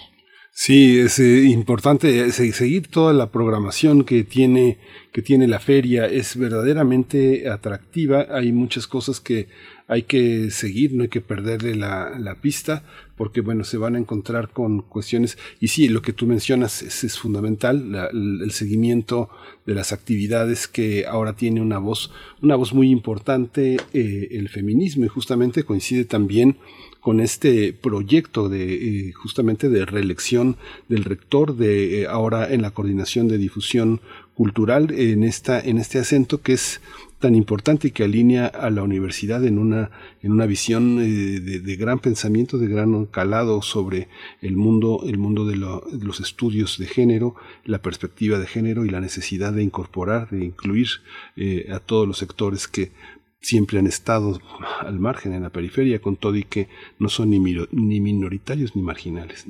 Por supuesto, pues bueno, eh, acérquense a todas estas propuestas desde la FIL de Minería. Eh, nos vamos a ir con la nota internacional, pero antes saludar, saludar a Gabriel del Corral, un querido radio escucha que de pronto nos escribe en redes sociales y que hoy está de cumpleaños. Nos está pidiendo una petición musical que eh, sonará el próximo viernes, Gabriel, pero felicidades por este, por este día, este tu día internacional. Así es que disfrútalo mucho y en las mejores condiciones. Te mandamos un saludo desde la radio donde hacemos comunidad contigo todos los días. Vámonos, vámonos entonces ya con nuestra nota internacional. Nota internacional. En Perú no cesa la tensión. En un segundo intento por destituir al actual presidente Pedro Castillo, el Congreso de ese país admitió a debate la moción que plantea la vacancia del mandatario por incapacidad moral permanente. En este sentido, el próximo 28 de marzo, el presidente de Perú deberá responder ante el Pleno por las supuestas acusaciones de corrupción en su contra que denunció una empresaria. En este caso, se necesitan 87 votos para declarar la vacancia del jefe de Estado. Esta tensión ocurre a tan solo ocho meses de haber asumido el cargo, por lo que ahora afronta una crisis de gobernabilidad igual a la que vivió su antecesor. La moción de vacancia es promovida por su opositor Jorge Montoya y cuenta con las firmas eh, de, por 50 legisladores de las bancadas de Renovación Popular, Fuerza Popular, Somos Perú, Avanza País, Podemos Perú y Alianza para el Progreso. Vamos a analizar este juicio político que se propone contra el presidente peruano, que se va a realizar el 28 de marzo y está con nosotros el maestro Rubén Ruiz Guerra. Él es director del CIAL CUNAM, profesor de la Facultad de Filosofía y Letras, maestro en Historia de América, especialista en, pluralidad religiosa, relaciones internacionales e historia de América Latina del siglo XIX a nuestros días. Eh, doctor, eh, muchas gracias por estar con nosotros, doctor Rubén Ruiz Guerra. Hola Miguel Ángel, hola Berenice, buen buen día, es un gusto siempre estar con ustedes, nada más que soy maestro, por favor. Así es. Maestro, maestro Rubén Ruiz Guerra, gracias, bienvenido una vez más aquí a Primer Movimiento. Pues, ¿cómo, cómo leer este momento político con la ya aprobada moción de vacancia en puerta contra el presidente del Perú?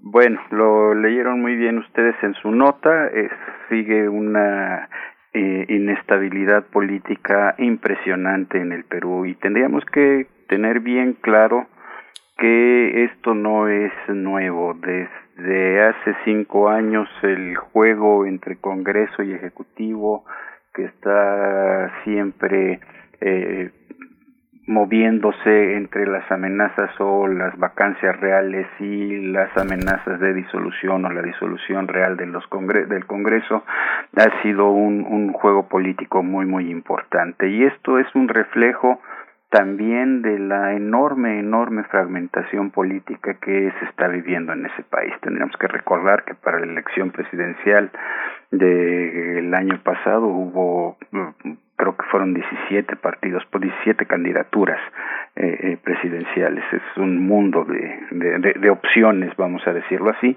pero insisto, hablan de la fragmentación y estando en la Constitución la posibilidad real de la vacancia, ya se demostró en algún momento que el hacerlo no tiene consecuencias graves para quienes la promueven con razón o sin razón, pues entonces es un mecanismo muy socorrido.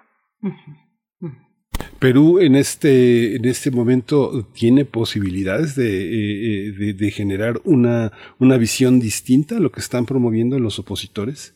Eh, mira, yo creo que en este momento hay una, un, un, un, insisto, una enorme eh, fragmentación y no parecen haber recursos institucionales para poder resolver esto, ¿no? Ya el expresidente Sagasti que hizo una gestión muy eh, eh, muy interesante y muy importante de unos cuantos meses y que también fue amenazado con la posibilidad de una vacancia, por cierto.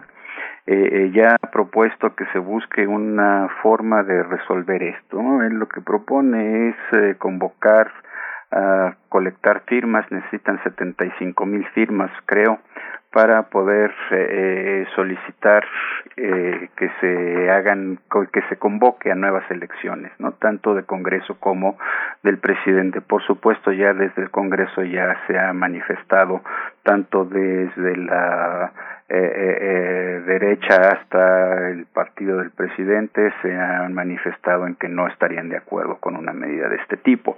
¿Esto qué es lo que nos quiere decir? Que pareciera ser que no hay salidas institucionales eh, mientras no exista una convicción eh, cívico-política de que pues lo mejor es eh, dejar a un lado las, las querellas y tratar de trabajar con lo que se tiene y como se tiene, ¿no? Maestro Rubén Ruiz, entiendo entonces, eh, o tendríamos que entender esta figura de la vacancia como un arma política. Y, y bueno, vamos al, al, caso específico, porque entiendo que la causal por la que se aprueba discutir el próximo lunes la moción de vacancia es por permanente incapacidad moral eh, para ejercer el cargo. ¿Se sostiene esta, esta causal? ¿Qué, ¿Qué, podemos decir respecto a estos procedimientos que tienen una lectura política, por supuesto, marcada, obvia, y, y que por otro lado también pues está dentro de las capacidades que puede tener el Congreso de Perú? Estamos hablando de algo que es perfectamente legal, está establecido en la Constitución. ¿Qué es lo que quiere decir incapacidad moral permanente? Pues no sé quién lo pueda decir, ¿no?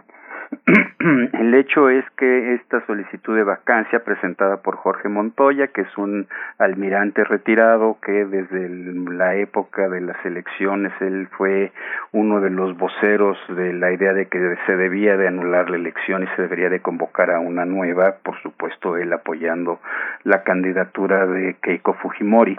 Em, eh, esta solicitud de vacancia está sustentada en algo así como 20 distintos hechos que tratan de demostrar de manera incontrovertible eso que es eh, incapacidad moral. ¿Cuáles pueden ser esos hechos? Bueno, en primer lugar, ha habido una enorme movilidad política en el gabinete. El presidente Castillo ha tenido una enorme dificultad para poder conformar un, un, gabinete de gobierno. Ha tenido cuatro primeros ministros ya. Eh, ha habido cuestionamientos muy fuertes con respecto a la personalidad, la capacidad moral, la capacidad política, los antecedentes políticos, los antecedentes eh, eh, eh, eh, digamos, de, de, de, posibilidad de corrupción de muchos de, sus integrantes del gabinete o simplemente se les acusa de incapacidad profesional para desempeñar la tarea que tienen que realizar, ¿no? Entonces ese es un, uno de los primeros elementos. Otro de los elementos que está pesando muy fuerte han sido las revelaciones de esta empresaria, la que ya se hizo referencia Karelim López, quien está acusando de corrupción al presidente Castillo y que, eh, digamos, se ofrece, está aceptando que tiene una culpa y se ofrece como una, como un, lo que aquí se denominar lo que sería como un testigo protegido para declarar en contra del presidente, pero que curiosamente su abogado es el mismo abogado que presentó la solicitud de que se reactivara el, el, el indulto al presidente, al expresidente Fujimori, ¿no? Entonces, por ahí hay, hay un elemento también de, que, que sesga este tipo de cuestiones. Eh, hay otros elementos, todos ellos eh, tomados muy mediáticamente.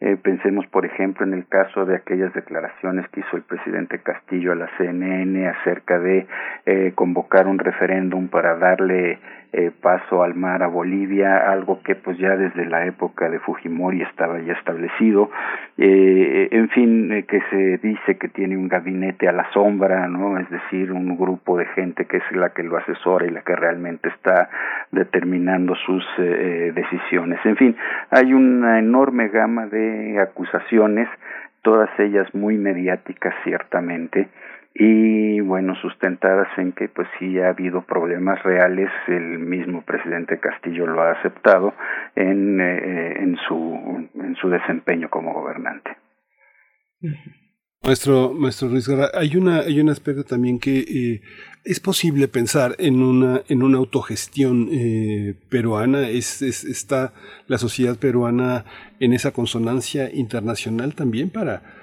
recibir una, una, una solidaridad, un arbitraje, ¿Es, necesario en el Perú de estos, de estos días con el poder económico encima de Castillo tan fuerte? Uy, eh, es una pregunta muy, muy complicada. Eh, yo creo que ese es un asunto que sería muy, muy difícil de establecer, porque estamos hablando de un país soberano que tiene que encontrar los mecanismos para resolver sus, uh, sus diferencias, ¿no? Eh, yo siempre apuesto más bien por el lado de la convicción cívica y la participación ciudadana. Y aquí tendríamos que recordar eh, lo que sucedió cuando el Congreso vacó al, al al expresidente Vizcarra y asumió el presidente del Congreso, Manuel Merino, la presidencia y duró menos de una semana en ella. ¿Qué fue lo que sucedió? Pues eh, multitudinarias manifestaciones eh, eh, ciudadanas, particularmente jóvenes. Se hablaba de que la generación del Bicentenario era la que había logrado una enorme participación cívica que condujo justamente a que Merino renunciara a la presidencia vamos a decirlo así, era legal la, la presidencia de Merino de acuerdo a la Constitución pero eh, justamente esta participación llevó a esa renuncia y condujo a todo este proceso de una nueva elección, el presidente interino que fue Francisco Sagasti, bueno, el no, no, no, no tenía el término de interino, pero el presidente Sagasti que duró ocho meses más o menos, ¿no? Eh, eh, y fue la participación ciudadana, la participación cívica. Aquí yo creo que esa tiene que ser la apuesta, ¿no? De que la ciudadanía eh, se organice, participe, busque por medio de procesos eh, eh ir, ir, ir, tomando un papel más activo y sobre todo más informado, ¿no? Eh, yo creo que uno de los grandes temas ahí, no soy nadie para cuestionar a, nadie, pero eh, pareciera, pareciera ser que los procesos, particularmente de elección del Congreso, han sido eh, procesos en los que ha sido necesaria todavía más información y mayor participación. Partamos del hecho de que el actual Congreso peruano tiene el 82% de desaprobación en la población. las últimas encuestas lo señalan así, ¿no? Es una proporción elevadísima de, rechazo por parte de la ciudadanía a la gestión de un Congreso que se ha dedicado más a pelear con el Ejecutivo que a tomar una serie de medidas eh, importantes para el desarrollo del Perú, además de que ha tomado algunas otras medidas que van eh, desmontando eh, eh, mecanismos que se habían establecido contra la corrupción, contra ciertos intereses creados, ¿no? Maestro Rubén, y bueno, en esa misma línea eh, le pregunto cómo ha sido la respuesta de la población, el actuar de la ciudadanía. ¿Hay apoyo popular que sostenga al presidente Castillo? ¿Cuáles son, mm, digamos, pues sí, los apoyos tanto populares como políticos que pueda tener para mantenerse y enfrentar este, este embate? Eh, no ha habido, hasta donde yo sé, manifestaciones particularmente importantes de apoyo a Castillo. Lo que sí sé es que hubo un intento, bueno, hubo una manifestación en contra de él que tuvo realmente muy poca, muy poco poder de convocatoria. Las eh, imágenes que es que presenta, por ejemplo, el diario La República son muy claras en el sentido de que hay poca hubo poca participación en esas eh, en, en esas manifestaciones, ¿no? Yo, yo creo que eh, eh, todavía tendremos que ver un poco más de, acción en este sentido. Pareciera ser que eh, eh, la sociedad peruana está viviendo un momento en el cual su, sus políticos están en, una, en, un camino de acciones, mientras que la sociedad está en otro camino, preocupada por varios problemas fuertes, ¿no? Eh, los, los saldos de la pandemia han sido particularmente duros para, para el Perú, la desigualdad regional que existe, la desigualdad social que existe dentro de ese país eh, han sido, eh, son muy fuertes y están haciéndose cada vez más evidentes. ¿Usted cree, maestro, que si hay, eh, usted cree que se, que se perfilen nuevas elecciones y cuál sería ese rostro de, del, del Perú si es que las elecciones se realizan? Esa es eh, la propuesta del expresidente Sagasti que algunos ven con buen con buenos ojos. Hay algunos integrantes del, eh, del, gabinete del presidente Castillo que están eh, coqueteando con la idea, vamos a decirlo de alguna manera, pero el Congreso definitivamente está está opuesto a esto y se necesitaría el Congreso para poder hacer una eh, eh, eh, convocar a una elección. ¿Se, ¿Se, vislumbra el escenario de, de, renuncia? Es una pregunta arriesgada, pero ¿se ve en el panorama esa posibilidad, maestro? Mm, yo creo que todavía no estamos ahí.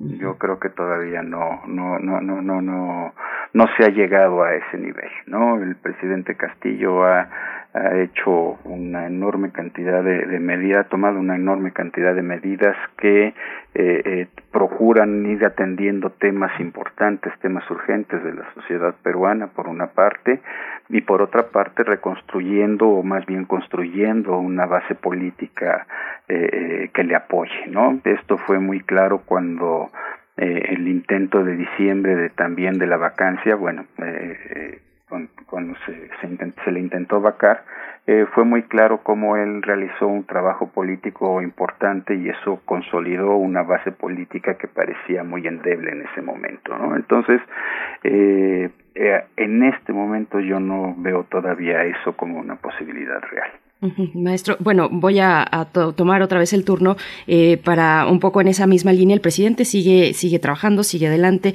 Ha anunciado el proyecto de ley de acceso libre a universidades. Eh, ¿Qué significa este proyecto? ¿Qué viraje podríamos esperar para espabilarse, para eh, responder a la ciudadanía y a las necesidades que tiene la población? El tema educativo ha sido un tema particularmente sensible para la sociedad peruana, ¿no? Justamente una de las grandes eh, eh, eh de, las grandes medidas que el expresidente Vizcarra estuvo estuvo impulsando fue justamente el tener un mayor y mejor control sobre la educación superior. Parece ser que particularmente la educación superior particular ha sido eh, digamos, un eslabón débil en el proceso de, formación de los jóvenes. Entonces, eh, eh, de alguna manera, de lo que se trata es de reconformar este proceso, los procesos educativos y abrir posibilidades para mayor desarrollo para la juventud. Pues, maestro Rubén Luis Guerra, director del CIAL CONAM, muchas gracias. Como siempre, siempre es un privilegio poder conversar con usted y tener esta esta visión privilegiada de escenarios tan complejos y a veces tan lejanos, tan difíciles porque no están, desgraciadamente no están en el mundo de las noticias internacionales. Le agradecemos siempre que se dé un tiempo para estar con nosotros. Al contrario, siempre es un gusto estar con ustedes y con su público. Gracias. Gracias, maestro Rubén Ruiz Guerra. Bueno, pues nos mantenemos atentos al próximo lunes 28 de marzo, donde el presidente del Perú pues habrá de responder ante estas acusaciones ante el Pleno, donde ya se ha fijado esa la fecha, esa como la fecha para eh, discutir la moción, la moción de vacancia por este esta causal de permanente incapacidad moral para sostenerse en el cargo eh, sobre el presidente, el presidente del Perú, Pedro Castillo. Nosotros vamos a hacer una pausa musical en este momento, son las nueve con, no, ¿cuál nueve? las ocho, ocho con veintinueve minutos. Este, vamos a escuchar de Bicho Blanco, Colibrí.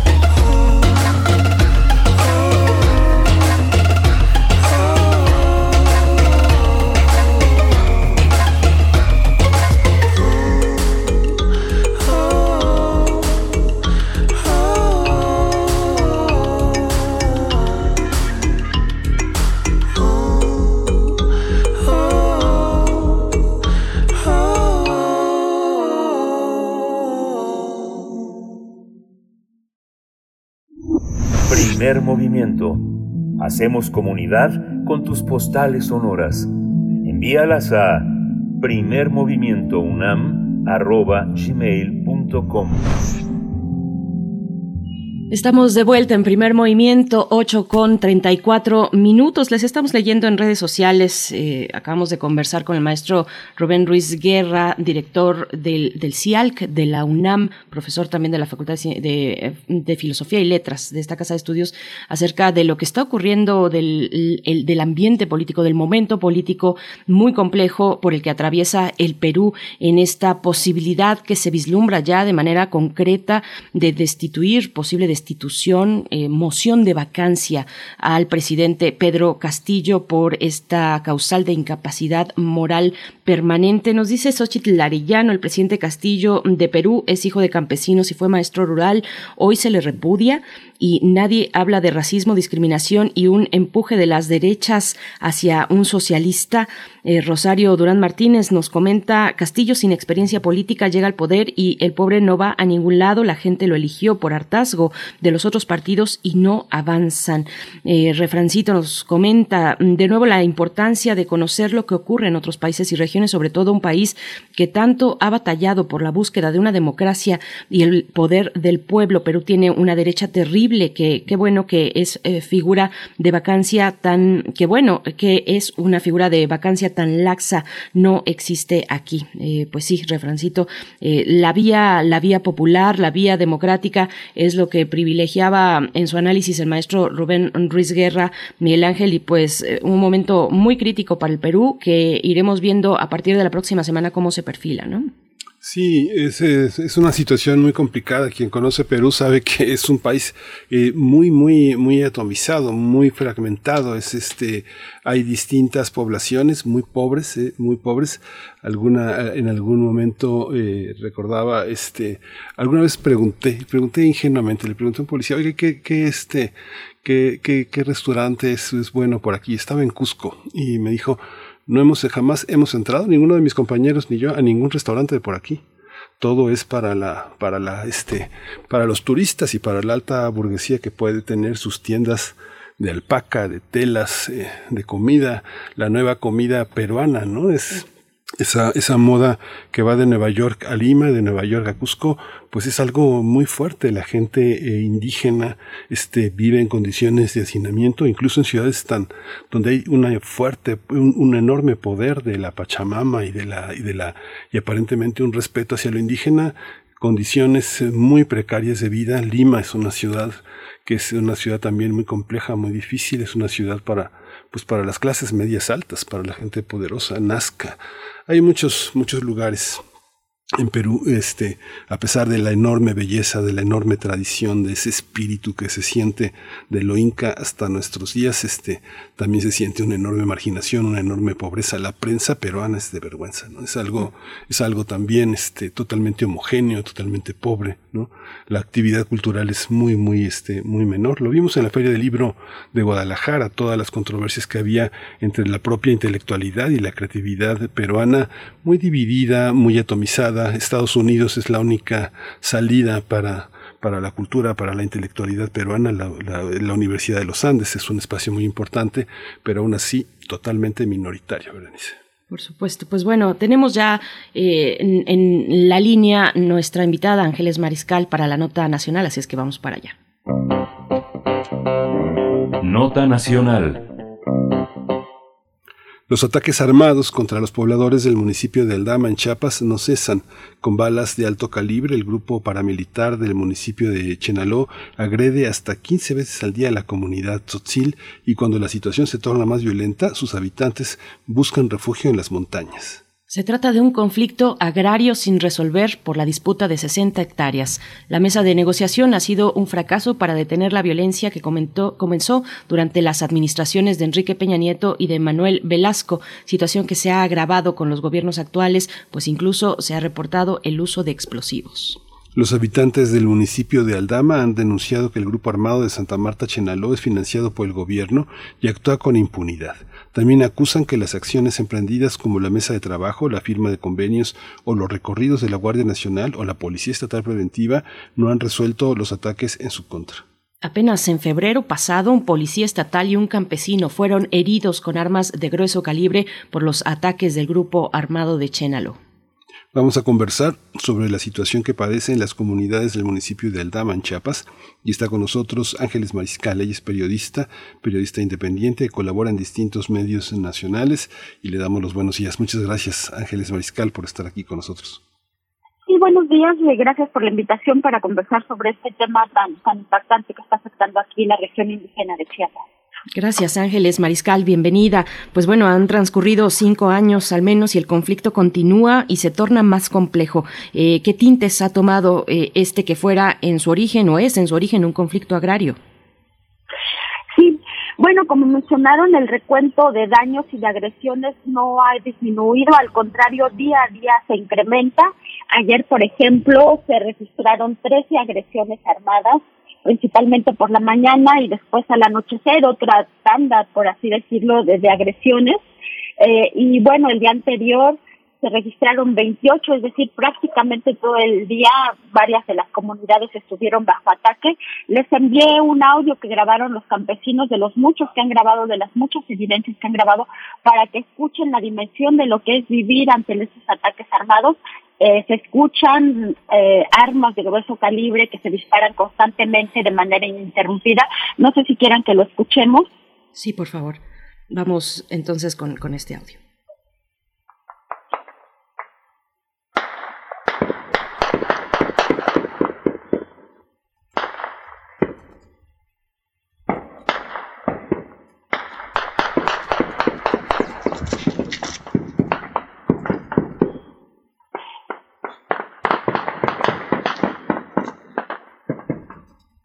Pues ahí está una... Es, es, una pequeña muestra de todo lo que han documentado los, los campesinos de ahí del municipio de Aldama, una región ubicada en la zona alto de Chiapas, a pocos kilómetros de San Cristóbal de las Casas.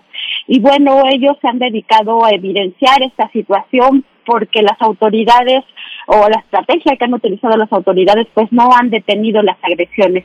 Les mencionaba que ayer fueron 13, ayer fueron 28 prácticamente todo el día y bueno, también una situación sumamente significativa fue lo que sucedió el 20 de febrero cuando los disparos alcanzaron un convoy donde iban militares, elementos de la Guardia Nacional y policías. El Estado ha dicho que con estos eh, estos patrullajes que se realizan se podrían detener o podrían ser inhibitorios para de, de las agresiones.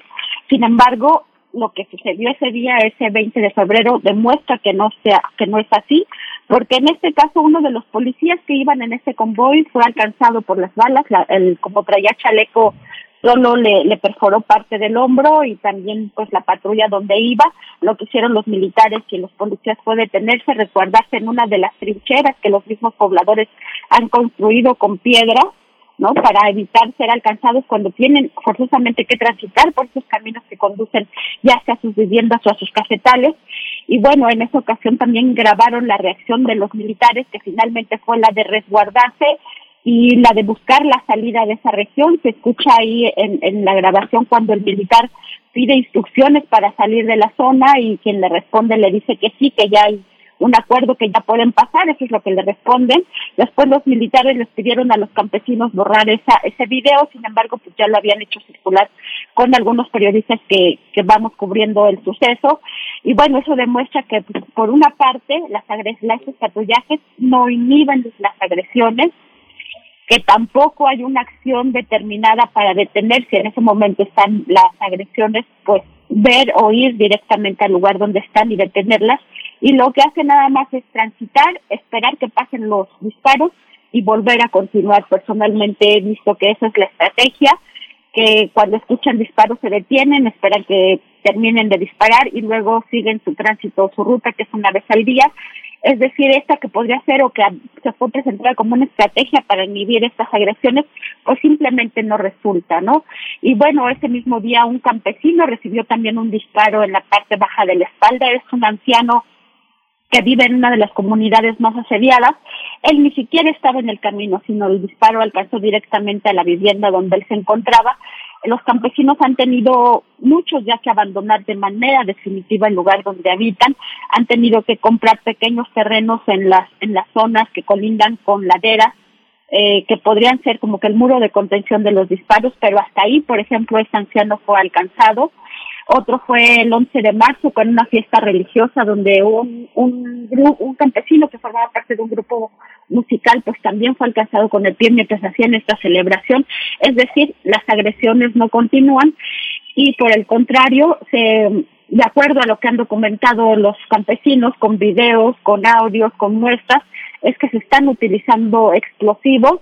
Ah, ellos han grabado cómo deja la muestra en algunas de las zonas de estos explosivos que parecieran como granadas que se hacen explotar. Y bueno, evidentemente esta situación no se detiene. Mencionaban también que para las autoridades este es un conflicto agrario, pero es un conflicto agrario en el que los agresores están utilizando un increíble número de, de recursos que evidentemente no corresponden al precio que pudiera tener esas tierras porque como escucharon son ráfagas continuas de armas de alto poder y entonces la inversión para comprar estas armas, la inversión para comprar estas balas, no tiene comparación con el precio que pudiera tener esta tierra. Es decir, lo que se documentó y lo que se dio a conocer, por ejemplo, las organizaciones eh, de derechos humanos que trabajan en la zona, en una reunión en noviembre pasado que se tuvo con 11 embajadores de la Unión Europea que llegaron al Estado pues a preguntar cómo era la situación de, los derechos de las personas. Se hizo una amplia radiografía que incluyó esta zona porque ya no es solo el municipio o el conflicto de Aldame Chenaló, sino es una serie de agresiones de grupos, eh, lo mencionaron ahí las organizaciones, donde también estuve en la reunión, de grupos criminales que buscan tener el control de toda esta región. Entonces, eh, mostraron con esta radiografía que hicieron de la región que estos grupos atacan también otros municipios colindantes como es Calchihuitán, donde también ha habido momentos muy difíciles, también las propias comunidades de Chenaló, donde también hay desplazados y donde vive el grupo de las abejas, y el municipio cercano que conformó finalmente grupos de autodefensas que es Panteló. Es decir, todos estos municipios están exactamente colindando unos con otros, son parte de esta región en donde evidentemente, y según lo documentaron las organizaciones ante los embajadores, ya hay una fuerte presencia de grupos criminales que lo que buscan no es tanto las tierras, sino el control de toda esa zona. También te comento que en febrero el gobierno, en febrero pasado el gobierno del estado eh, dijo que ya compró 180 hectáreas para los campesinos de, de, Aldama. Eh, yo fui con ellos a ver y bueno, son terrenos que están en el centro del estado son terrenos que en un momento fueron potreros o que fueron utilizados para una eh, explotación de maíz muy intensiva y con agroquímicos y como resultado pues es un terreno prácticamente infértil, está lleno de piedras y además no hay acceso, o sea, no hay camino para llegar a este terreno que les vendió un ganadero de la región al gobierno del estado. Los habitantes de Aldama que, que están viviendo esta situación eh, aceptaron las tierras pero ahorita el asunto es quién se va a vivir allá, ¿no? Con qué condiciones, porque no hay agua, no hay pozos de agua tampoco y el terreno, repito, es muy erosionado, es una de las zonas más áridas, que es la zona centro por esta explotación intensa que hubo de la ganadería y de la explotación de maíz a través de agroquímicos, entonces estaban en este dilema de quién iba a vivir y cómo iban a poder vivir allá. Y más allá de eso, pues ya no son los campesinos que viven en la franja de las 60 hectáreas de tierra que aparentemente se disputan con los campesinos de Chenaló, sino ya es toda la región y con esto quiero decir que las agresiones han llegado a la cabecera municipal. También a principios de marzo yo fui con otras compañeras periodistas porque estamos documentando la situación particular de las mujeres y cómo la están viviendo allá. Y bueno, nos tocó ver un disparo que llegó a tres kilómetros de distancia en una de las casas que están en la cabecera municipal, un arma de grueso calibre, busqué, porque vi el arma, vi el calibre, y yo busqué en internet qué tipo de arma correspondía a esa bala que estaba en una de las paredes y ahí señalaba que era un arma eh, de 7 milímetros y que para dispararla desde esa distancia había que tener eh, un tripié y es decir no era un arma convencional no sino era un arma que tenía incluso una mira telescópica. Y esto era muy claro porque la distancia repito entre el lugar donde dispararon hacia la casa era de más de tres kilómetros no eso también permite dimensionar el tipo de arma que están utilizando y evidentemente pues ahorita ya lo que está en riesgo es toda la población de la zona porque no se sabe en qué momento puedan extenderse y cada vez han entrado más hacia la zona de los terrenos que colindan con, con el municipio de Chenaló. A grandes rasgos pues esta sería la situación hasta este momento. Hay una, hay una cuestión que, eh, digo, por supuesto, la pandemia y un poco antes ya, este, pues eh, ha sido difícil la, la, cercanía con Chiapas, Ángeles, pero yo algo que tengo una percepción, a lo mejor, a lo mejor me equivoco, es muy subjetiva y es muy contingente, pero muchos de los puntos en conflicto está lleno de parientes.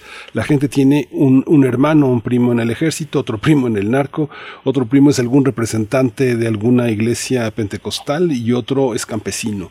Hay una parte que eso, eso hace que ninguna autoridad pueda resolver los conflictos porque hay una desunión familiar muy fuerte. Y lo veo desde el 94 este las este los encuentros con eh, la gente ya en comunidad como las abejas Chenaló este la realidad todas esas comunidades este eh, Comitán eh, las familias están verdaderamente muy divididas. Es así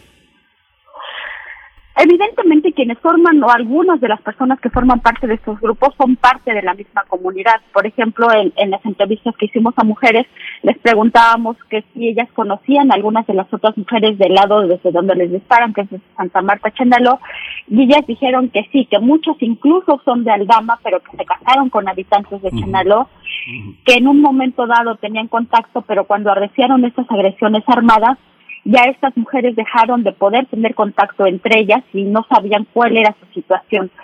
Pero yo creo que plantear esto como un conflicto intercomunitario sería nuevamente dejar eh, la carga de la responsabilidad y de lo que está sucediendo a una situación muy local o muy comunal y esa no no se trata desde mi perspectiva y te digo basada en los análisis que se han hecho con organizaciones de la sociedad civil de la situación sino más bien es la presencia de grupos criminales que han entrado a la zona y que se ha documentado también de una manera, eh, no solo en el caso de Aldama, sino en el caso de Panteló y ahorita en el caso de la frontera, de grupos que se han asentado en esta zona, que además yo creo que hay que entender a Chiapas como lo que significa para todo el territorio nacional, que es un lugar estratégico para el paso de migrantes que han aumentado también en esta región para el paso de tráfico de armas, de drogas, de siembra, es algo que ha aumentado significativamente aquí en el estado. Y bueno, lo, lo fuerte sí se había visto que era en la zona fronteriza, ¿no? En la zona eh, donde hay población mestiza, que también ahorita se vive un momento muy complejo porque pues tenemos más de 50 desaparecidos en un municipio o en una región que se llama Chamí donde los pobladores ni siquiera pueden denunciarlo. Pero lo grave fue que se fue extendiendo hacia la zona, particularmente hacia la zona Tzotzil, aunque también ya hay grupos de estos entre la zona celtal, y eran grupos donde no había esta fuerte presencia de esos grupos, precisamente por ese tejido comunitario que tienen y por la presencia eh, pues de su espiritualidad, yo le llamaría así, que en un momento dado impedía que permeara esta, esta oferta o este amagamiento de estos grupos, sin embargo eso se ha ido perdiendo, ¿no? Aún como mencionas que muchos son familiares que se conocen, porque también les he preguntado que si conocen a los agresores, y ellos mencionan que sí, que antes llegaban a esa zona, que bueno, finalmente tomaron decisiones que los están llevando a esta, a esta situación, pero siempre está con ese componente de ver por qué les interesa esta región, ¿no? Y ya les mencioné, es una zona fronteriza donde actualmente se vive una, una disputa incluso entre dos grupos de la delincuencia organizada, pero que el impacto que están teniendo precisamente porque los campesinos y los indígenas de esta región son muy cuidadosos de su tejido comunitario y oponen hasta cierto punto resistencia, como es la que están oponiendo en Aldama, es que se dan estas agresiones con estas dimensiones, ¿no? A diferencia de otra región mestiza, donde simplemente la población es más individualista, dice pues que pasen, o aquí no pasó nada, o aquí están. Sin embargo, allá todo se teje y todo se lee desde el tejido comunitario y las decisiones de, de las comunidades, que en este caso, como Aldama, decidieron ¿no? No permitir que existan o que lleguen estos grupos a esta región, ¿no? Donde están 60 hectáreas de tierra, pero que ya se está extendiendo, repito, hacia la cabecera y es todo, entenderlo todo como un contexto, ¿no? Que abarca diferentes municipios e incluso San Cristóbal de las Casas, ¿no? San Cristóbal de las Casas, que también es como el centro de, de reunión o, o el centro para integrarse o para llegar a las zonas indígenas. Ahí también eh, la situación se ha descompuesto de una manera significativa con estos tipos de grupos eh, delincuenciales que evidentemente, como mencionas, pues sí han tenido un impacto en la población con este tipo de reclutamientos que están haciendo. Sí, contigo, contigo en su momento lo hemos también eh, conversado, Ángeles Mariscal, la situación en San Cristóbal. Y, y, bueno, ya acercándonos al cierre, Ángeles, las mesas de negociación que no logran pues apaciguar la situación. ¿Qué dice la comunidad respecto a la actuación de las autoridades actuales a quienes les toca ahora resolver este conflicto eh, tan complejo? Ni la presencia de la Guardia Nacional pues supone un, un cese de la violencia en, en estas comunidades. Eh, ¿qué, qué, ¿Qué nos dicen respecto a la presencia y el actuar de las autoridades, Ángeles? Sí, pues ellos siguen esperando y siguen esperanzados, y eso yo creo que es lo valioso, que siguen esperanzados a que la autoridad lo resuelva. Y digo que es lo valioso porque ellos no han respondido de la forma en que, por ejemplo, respondió la población de Panteló, donde vieron que no iba a haber una respuesta de las autoridades y se formó un grupo de autodefensas también armada. Aquí no han querido o no han tomado esta decisión siguen pidiendo a las autoridades en las mesas de diálogo y en toda esta negociación para la compra de tierras o de nuevas tierras que intervengan, ¿no? Pero también han documentado que aun cuando hay estos convoys de, de vigilancia o de inhibición, pues esto no lo detiene, entonces están prácticamente pues en una encrucijada, en un camino donde no se ve de momento una salida, una de las habitantes de la comunidad chivit me decía, ¿cuántas veces voy a repetir esta situación para que la autoridad me escuche? ¿No? Una, unas palabras muy fuertes porque fue su padre el que recibió una de las balas y ella se lamentaba y decía, ¿cuántas veces va a tener que volver a pasar esto para que la autoridad nos escuche? Y se preguntaba, ¿realmente nos está escuchando? ¿No? Entonces son palabras sumamente fuertes de personas que en su cotidianidad viven eso y pues donde hay también cientos de niñas y niños que ya cuando escuchan balas su reacción es meterse en sus casas y esperar que pase y esperar que, que no les alcance, ¿no? Yo creo que vivir con esa dinámica pues definitivamente está formando a personas que, que van a recibir mucho impacto en su vida futura y eso es lo que quizá tampoco están viendo las autoridades porque estos niños y niñas pues están viviendo en esta situación de, de violencia y va a ser muy difícil que la puedan superar. Sí, eh, Ángeles eh, Mariscal, muchas gracias por esto y, y, y, sí, efectivamente, eh, uno se da cuenta en la tradición mexicana desde la revolución. Hay unos odios eh, sembrados que justamente no se han podido no se han podido cicatrizar porque toda la consanguinidad los, los mantiene abierto y, y, siempre recuerdan, muchos recuerdan quién, quién mató a sus padres, quién disparó contra la casa, quién quemó la cosecha, todo esto que está más allá de los gobiernos es algo, una, una labor de reconciliación muy difícil. Yo recuerdo en algún momento Samuel Ruiz advirtió que en eso corría el riesgo de convertirse Chiapas si no había un movimiento de reconciliación tan fuerte como el de dignificación. ¿no? Sí, así es, y bueno, también hay organizaciones que están intentando trabajar en eso, pero es muy difícil hablar de diálogo y de reconciliación ante estas, ante estos momentos cotidianos de, de agresiones, ¿no? Pero sí. sí. lo han puesto también sobre la mesa las organizaciones que se debe de trabajar en esta parte para intentar que las nuevas generaciones no vuelvan a repetir esta situación. Muchas gracias, Ángeles. Pues seguimos en contacto. Ojalá um, haya, haya mejores noticias para la próxima. Hasta luego, buenos días al auditorio. Hasta pronto, Ángeles Mariscal desde Chiapas, periodista independiente, colaboradora en diversos medios nacionales, eh, de verdad con un, reporte muy, muy detallado, muy interesante esta eh, pues crónica como periodista que nos comparte Ángeles Mariscal. Nosotros nos vamos ya, a, estamos a punto de despedirnos de la radio Nicolaita, son las ocho con cincuenta y ocho minutos, vamos a volver después del corte con la mesa del día, con la poesía necesaria y la presencia también del doctor Plinio Sosa en El Crisol de la Química. Gracias, seguimos leyendo sus comentarios, estamos leyendo comentarios pues respecto a lo que ocurre en Chiapas, respecto también a nuestra nota que aborda la situación política en el Perú. Gracias por, por, por sus participaciones y sus comentarios, Miguel Ángel. Pues nos vamos, nos vamos ya al corte. Vamos al corte. Síguenos en redes sociales. Encuéntranos en Facebook como Primer Movimiento y en Twitter como arroba PMovimiento. Hagamos comunidad.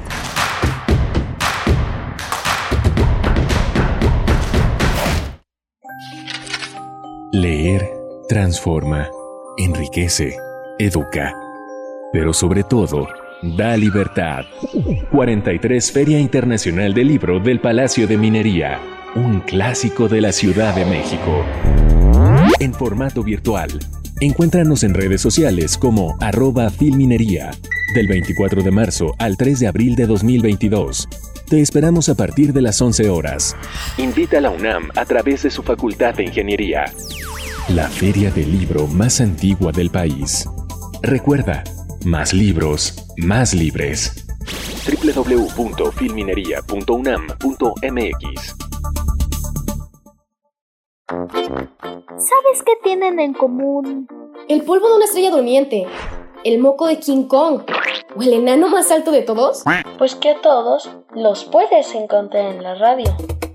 Solo tienes que decir las palabras mágicas. ¡Hocus Pocus! Para tus orejas y escúchanos todos los sábados a las 10 de la mañana por Radio UNAM. Experiencia sonora. 46 emisoras de 17 países de Europa, América y África. Esa es la red de Mundofonías, música para descubrir el mundo. Todos los sábados a las 18 horas por el 96.1 de FM. Radio UNAM. Experiencia sonora. En México, el sol sale para todos. Buscando el bienestar de la gente. En el PRD creemos que las decisiones deben ser de todas y todos los mexicanos y no de una sola persona. Porque queremos que todas y todos vivan mejor. Impulsamos apoyos económicos para que se superen los más necesitados y no para pedirle su voto. Exigiendo servicios de calidad en educación, salud y vivienda. Eso es un México más justo y con la participación de todas y todos podemos hacerlo. El sol sale para todos. PRD. Aire recibes, metal vibrante, brisa que orienta a los extraviados y estremece a los amorosos.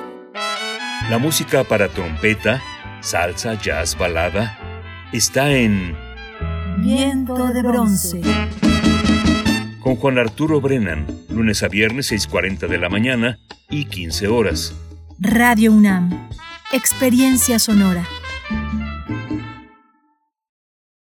El corazón es la caja de ritmos que orienta nuestro camino. Sigámoslo. Que la música sea su alimento. Miocardio, la génesis del sonido. Una transfusión sonora de Radio UNAM para tus oídos. Viernes, 18.15 horas. Retransmisión, domingos a las 14.30 horas. Radio UNAM, experiencia sonora. Encuentra la música de primer movimiento día a día en el Spotify de Radio UNAM y agréganos a tus favoritos.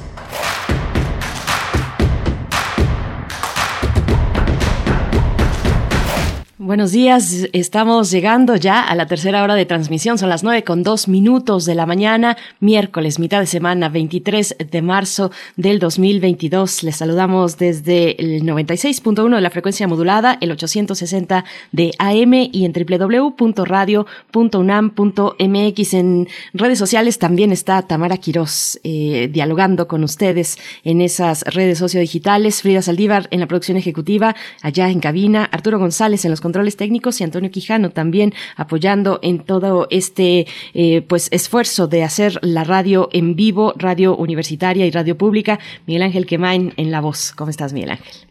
Hola Berenice, buenos días, buenos días a todos nuestros radioescuchas. Bueno, pues ha sido muy interesante, muy emocionante todas las, todas las eh, opiniones, todas las participaciones que nos eh, proponen nuestros radioescuchas y la hora anterior que también tuvo una enorme cantidad de matices respecto a la gobernanza y respecto a los conflictos que tienen una, una hondura eh, singular en la historia de nuestro país y que tienen que ver con una tradición que que, forman parte de los pueblos originarios y que eh, se exige muchísima comprensión, muchísima hondura en la manera de gobernar, de entender, de reconciliar, de pacificar en el sentido más eh, democrático del término. ¿no? ¿no? La paz no se impone, la paz se negocia, la paz se conquista.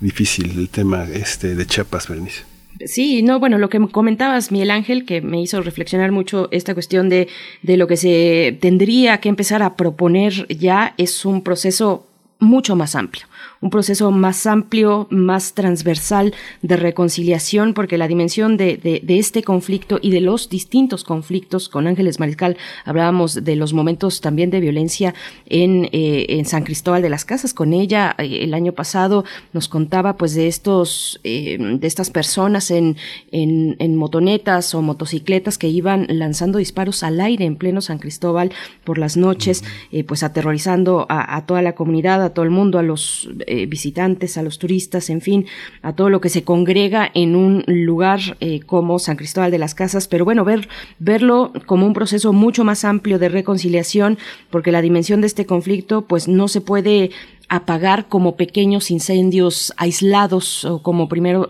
pequeños conatos o conatos puntuales de violencia, sino que hay muchas capas, es una dimensión, eh, son dimensiones pues muy complejas, entretejidas de eh, lo que sabemos pues se ha gestado en Chiapas desde hace muchísimo tiempo. Nos dice por acá R. Guillermo, dice, ¿cómo anda la situación religioso-política en la zona? Pues sí, ahí está también otro elemento. Daniel Manzano Águila nos dice en Twitter, vemos cómo en el Perú viven los campesinos rezagados y oprimidos, y en México hay mucha diferencia. Chiapas es un botón de muestra del resultado de anteriores gobiernos y de la incapacidad de la 4T para resolver con su política de ficción, dice Daniel Manzano, abrazos no balazos. ¿Cómo lo ves, Mila? Pues sí, es muy, muy difícil. Fíjate que he tenido oportunidad en distintos momentos estar eh, en Chiapas. Es muy difícil porque eh, ganarse la confianza es un proceso de años, a veces en la profesión que nosotros tenemos y genera un puente, un, pacto de confianza eh, depende también del medio del que tú vayas, pero mucha gente te, te, comenta, este, no, mi cuñado está en el ejército por un plato de frijoles y, y, el del ejército te dice, no, mi hermana se casó con esa, con esos vagos y este, que, no, que son unos buenos para nada, que, o sea, los conflictos familiares son verdaderamente tremendos. Eh, un, un, tema que veía, por ejemplo, que es un tema que, que se ha tratado eh, en la antropología, la escuela de antropología, la tiene muchos trabajos sobre el tema, ese, hay una interrupción de las fiestas, Berenice, desde, desde, casi finales de los años 90, o sea, las fiestas ya no son lo que eran porque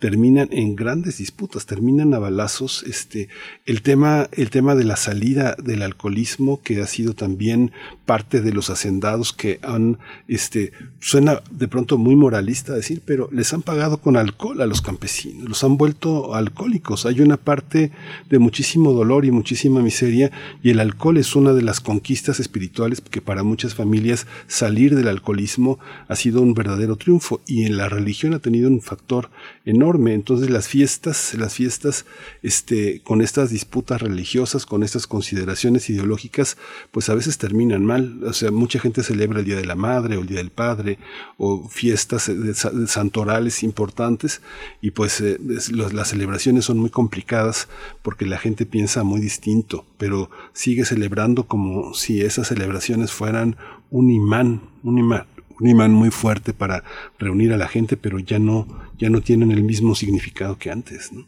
Sí, sí, bueno, y son comunidades, qué, qué, complejo, porque son comunidades que lo sabemos, son recelosas de su vida comunitaria, eh, puede ser prácticamente impenetrable para cualquiera de fuera, eh, mestizo o no mestizo, pues eh, llegar al punto, al corazón, uno, uno nunca se siente realmente pues dentro de, porque pues no nos, no nos toca, no nos corresponde, pero bueno, en esta necesidad de resolver un conflicto que se ha desdoblado pues en, en manera maneras tan violentas, pues, pues sí, hay que pensar en estas formas mucho más amplias, mucho más profundas de eh, hacer un proceso pues transversal de reconciliación, pero sí, complicado, complicado por supuesto que lo es, lo sabemos en Chiapas, eh, esta cuestión que nos mencionaba Ángeles Mariscal, ¿no? De mujeres de Aldama que se casaron con alguien de Chenaló y pues ahora están en medio de este conflicto. El papel de las mujeres también es fundamental en los conflictos, en los conflictos violentos, en este caso en Chiapas. Nosotros seguimos leyendo sus comentarios en redes sociales y viene por delante una hora muy interesante. En unos momentos más la poesía necesaria en la voz y selección de Miguel Ángel Quemain y la mesa del día, Miguel Ángel.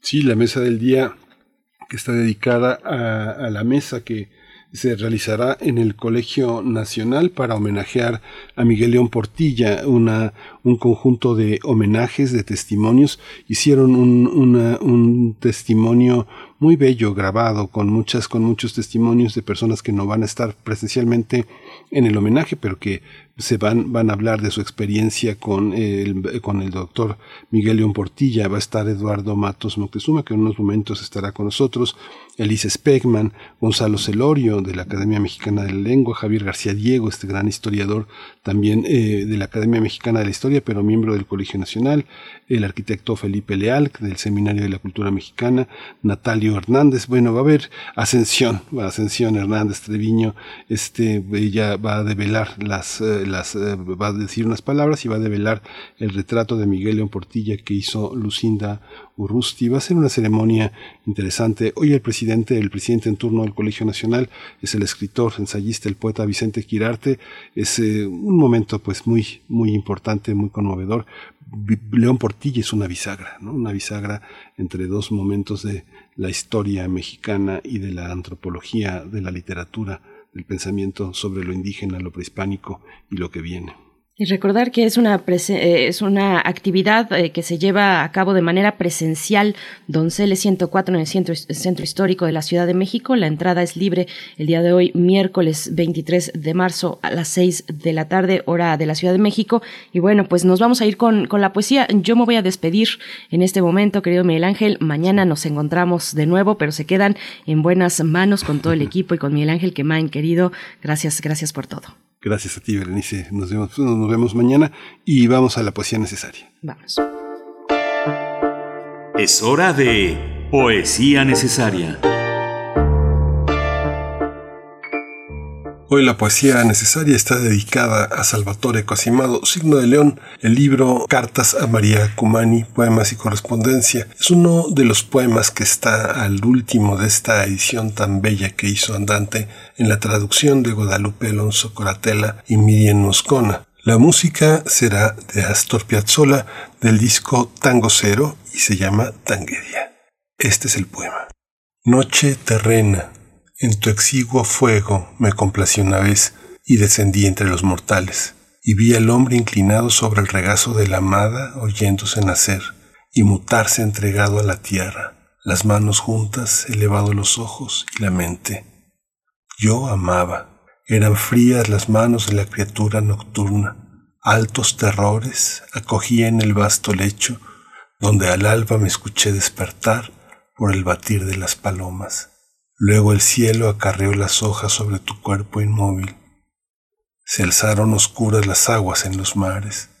Mi amor, yo aquí me duelo sin muerte, solo.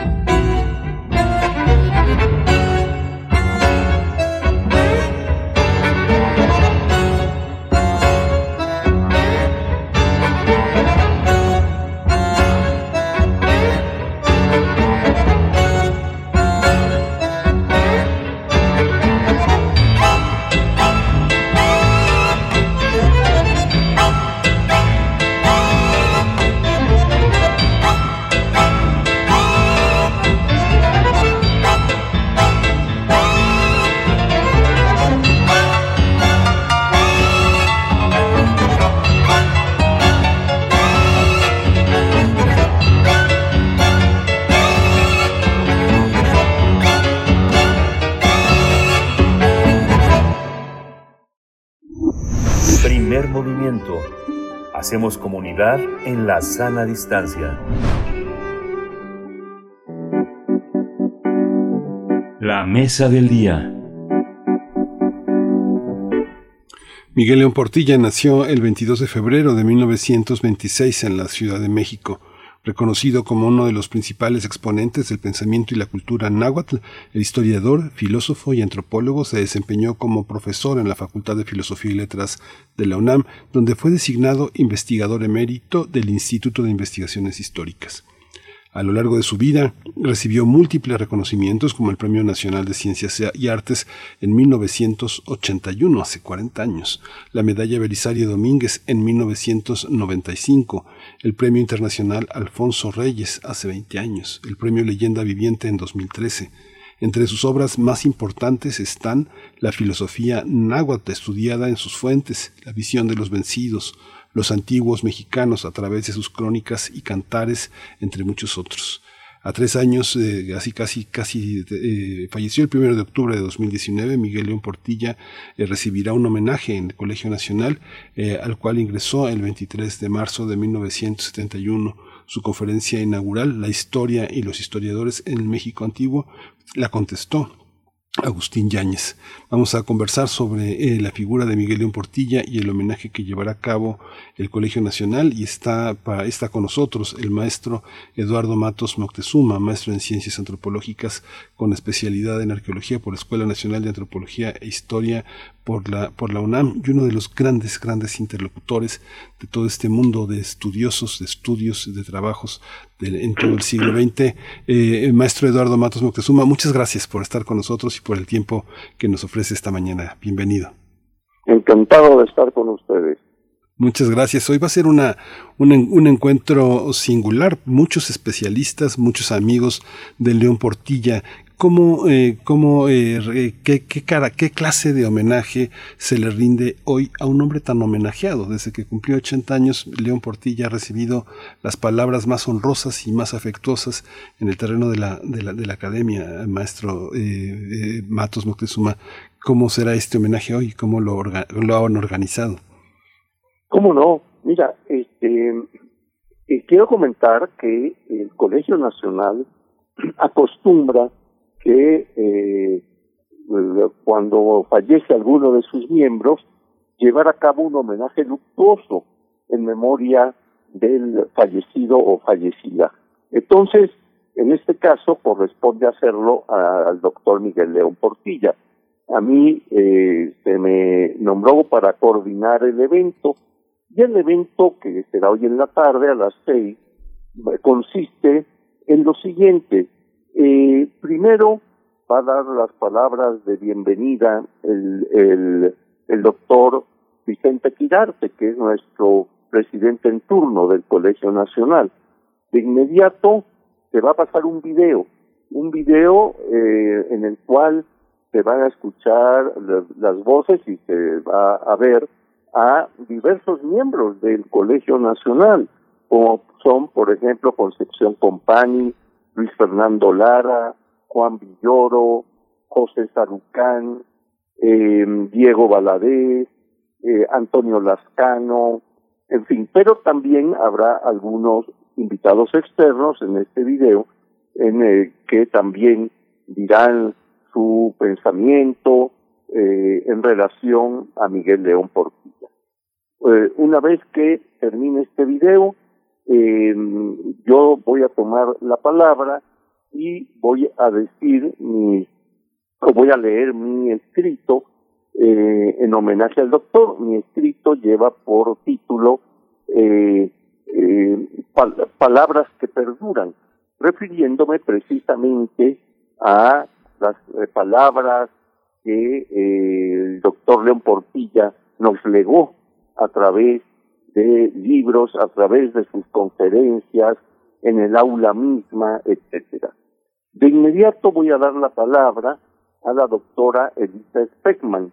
Elisa, como saben, es la eh, actual directora del Instituto de Investigaciones Históricas y cabe señalar que toda su vida académica, Miguel León Portilla, eh, la pasó o perteneció a esta institución, a la cual inclusive llegó a, dirigir en su momento, ¿no?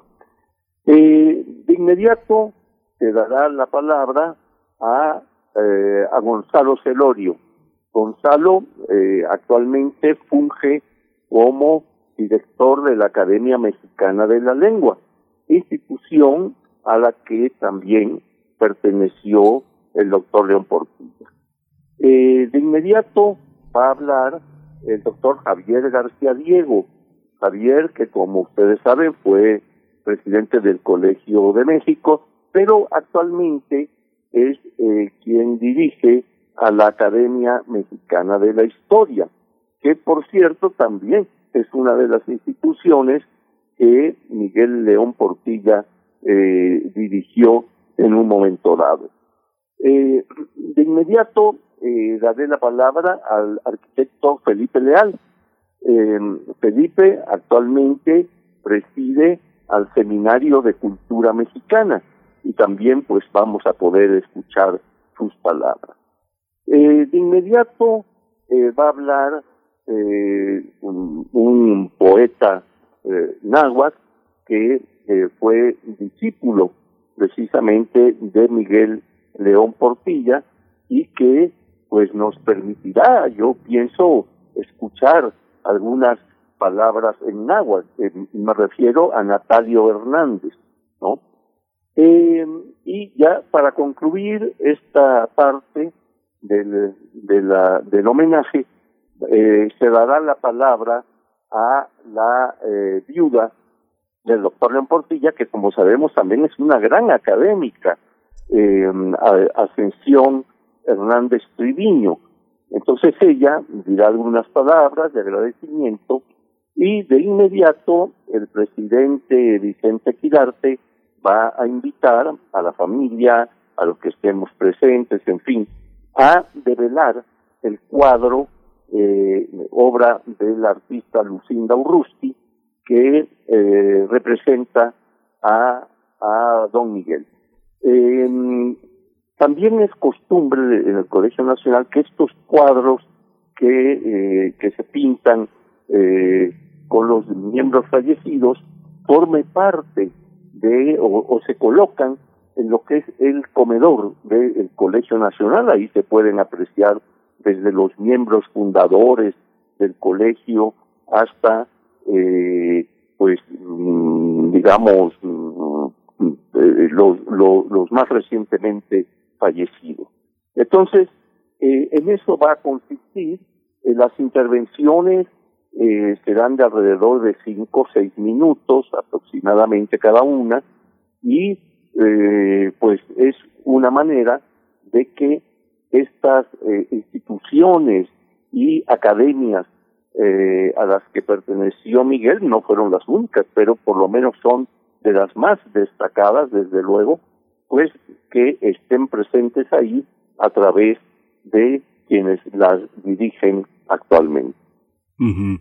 Hay una parte, eh, maestro Amatos Moctezuma, que es eh, muy interesante. A tantos años de trabajo, no sé, pensaba en la revista de estudios de cultura náhuatl que se editó a partir de 1959, pues eh, prácticamente 60, 60 años. ¿Cómo, cómo, ha, ¿Cómo ha soportado el pensamiento de León Portilla tantos gobiernos tan distintos, como recuperarse de algunas visiones pseudoindigenistas, otras eh, francamente separatistas, casi de, reservación cuando se aprobó la ley para los pueblos indígenas. ¿Cómo entender este pensamiento? ¿Cómo se lee hoy esto que usted va a pronunciar en la, este discurso que usted va a pronunciar hoy, palabras duraderas? Tiene que ver con mi pregunta, ¿qué, qué, es lo, ¿qué es lo que permanece? ¿Qué es lo que hoy podemos entender como legible en el pensamiento de León Portilla? Bueno, yo pienso que desde que él hace lo que será su tesis allá por 1956, uh -huh. que es la filosofía náhuatl, ya vemos allí presente una tendencia de Miguel eh, por eh, de ir en contra de un eurocentrismo. Eh, con su libro de la filosofía náhuatl, pues en aquel momento había filósofos aquí en México que no compartían la idea de que hubiera estas formas de pensamiento en los grupos indígenas, ¿verdad? Y más bien se basaban en, en, Grecia, en Roma, en los grandes pensadores, ¿verdad? Pero Miguel León Portilla, pues tuvo que batallar, ¿eh? Para poder eh, llevar a cabo su investigación, eh, contando, claro, con el, el apoyo de un gran nahuatlato, el padre Ángel María Garibay, y también eh, eh, eh, don Manuel Gamio, que fue otro, era eh, uno de los grandes pensadores de la antropología, que también don Miguel estuvo muy cerca de él. Entonces, empezando por ahí, ya vemos que hay esta posición de Miguel por fortalecer, por dar a conocer lo que es el pensamiento indígena. En 59 precisamente va a publicar Visión de los Vencidos, en donde recopila toda una serie de crónicas, eh, de relatos que versan sobre el tema, ¿verdad?, del, del drama de la conquista. Y entonces también va a dar a conocer, este libro ha tenido un éxito formidable, ¿no? Ha sido traducido, no, no recuerdo si a como a 25 lenguas en el mundo, entre ellas el náhuatl. Entonces, eh, eh, otro, otro tema interesante que hay que resaltar es cuando Miguel encabeza la Comisión Mexicana para lo que se llamó la celebración del quinto centenario del, llamado descubrimiento de América. Y Miguel, con, mm, yo pienso que con muy buen tino, eh, propuso que esto del descubrimiento, claro, eh, encubría en cierta forma igualmente un eurocentrismo, ¿no? Y él propuso a cambio que se llamara aquel evento histórico que se denominara Encuentro de dos mundos, ¿no? Que pienso yo que era más eh, aplicable a aquel acontecimiento. Pero no solo eso, sino que bien sabemos que Miguel, eh, pues eh, siempre estuvo eh, dando a conocer eh, ese pensamiento indígena, pero también actual, no solo el antiguo, sino el actual, ¿verdad? Y, eh, y, y elevando su voz en defensa de los grupos indígenas actuales que aún siguen siendo motivo de explotación, de marginación, de injusticia, etcétera. Entonces él también hizo sentir su voz eh, en defensa de estos grupos originarios. Entonces, como vemos, es una vida eh, dedicada totalmente al conocimiento profundo de, eh, de los grupos indígenas, particularmente de los nahuas, del, del grupo mexica, etcétera, y eh, actualmente, pues, de los eh, pueblos originarios. Sí, ahora que menciona 1992, es el año en que Juan Pablo II y Carlos Salinas te dice que hicieron clic la reforma del 92 al artículo 27 en materia religiosa que le dio a las asociaciones religiosas la capacidad para adquirir, poseer, administrar bienes raíces, pues es un momento muy importante. Digamos que León Portilla en ese momento hizo lo que pudo. Hoy a 30 años de que pasó este, ese, eso que llamamos encuentro de dos mundos, eh, que hubo publicaciones en México y España, se ve como una esfera light. ¿Cómo, cómo leerlo? Es, este, ¿qué, cuáles, son, ¿Cuáles habrán sido las constricciones que en un sexenio en el que México iba a ser este, parte del orbe internacional del primer mundo, eh, celebraba, conmemoraba un aniversario este, fuera de los ámbitos del colonialismo, de la violencia. ¿Cómo lo ve usted a esa distancia, este maestro Matos? Bueno, yo, yo, yo creo que esa forma de pensamiento llevado a una realidad aún está presente, ¿no? Aún tiene vigencia, porque, eh, como dije, eh, aún no han terminado, no solo en México, sino, por ejemplo, en el ámbito latinoamericano, ¿verdad? La agresión a pueblos indígenas, etcétera. Entonces creo que este ese pensamiento eh, que por cierto eh, fíjate que en alguna ocasión que el doctor me invitó a, a participar en uno de sus eh, homenajes eh, yo titulé mi mi ponencia eh, con, eh, con el nombre de voces que fueron, voces que son, refiriéndome precisamente a esas voces que desde el siglo XVI inclusive se dejaron sentir a favor del indígena, como la de Fray Antón de Montesinos en, en Santo Domingo, en la isla, eh, ¿verdad? Cuando también toma, eh, eh, eh, los dominicos toman la defensa de los indígenas, ¿no? Eh, Fray Bartolomé de las Casas, en fin. Y, eh, y actualmente, pues, eh, en, en, en relación a todo esto que hemos comentado, ¿no? De, de, de un Miguel León Portilla, cuya voz no se detiene, sino que por el contrario, este, hace ver la, eh, todos estos aspectos en relación a, um, a, a, a, esos hechos que aún hoy estamos observando, estamos eh, viendo y que, eh, que son, digamos, en detrimento de nuestras culturas originarias. Decía Miguel, por otro lado, que, que cada vez que se perdía una lengua indígena, pues era un, un golpe para la humanidad misma, ¿no? O, o cuando se perdió una lengua en general, ¿no? Eh, y pues eh, sabemos que actualmente perduran 68 lenguas indígenas eh, en México y este pues eh, muchas de ellas ah, también en peligro de que se extingan, ¿no? De allí que él pues tenía a, eh, a través de sus escritos, a través de su cátedra, de su seminario, etcétera, pues siempre esta presencia, especialmente del náhuatl, de la lengua náhuatl, eh, de la que por cierto rescató, eh, recordarás aquel libro de trece poetas del mundo azteca, que luego se va a convertir en quince, encuentra algunos más. Entonces creo que en general la vida del doctor León Portilla estuvo dirigida a investigar y difundir ese conocimiento a través de la cátedra, a través de conferencias y sobre todo a través de sus libros, que nos quedan ahí como un legado valiosísimo de eh, del pensamiento de pues yo creo de una de las mentes más preclaras de de nuestros tiempos verdad sí eh, hay, una, hay, una, hay un elemento, este, maestro Matos Moctezuma, que yo he escuchado a lo largo de toda, toda mi vida de los, eh, los que eran jóvenes en algún momento y después se convirtieron en célebres doctores de la academia, en antropología, en filosofía, esta, esta visión tan privilegiada de nuestra historia por eh, investigadores extranjeros. ¿Cómo, cómo figura eh, eh, el papel de León Portilla frente a las múltiples visiones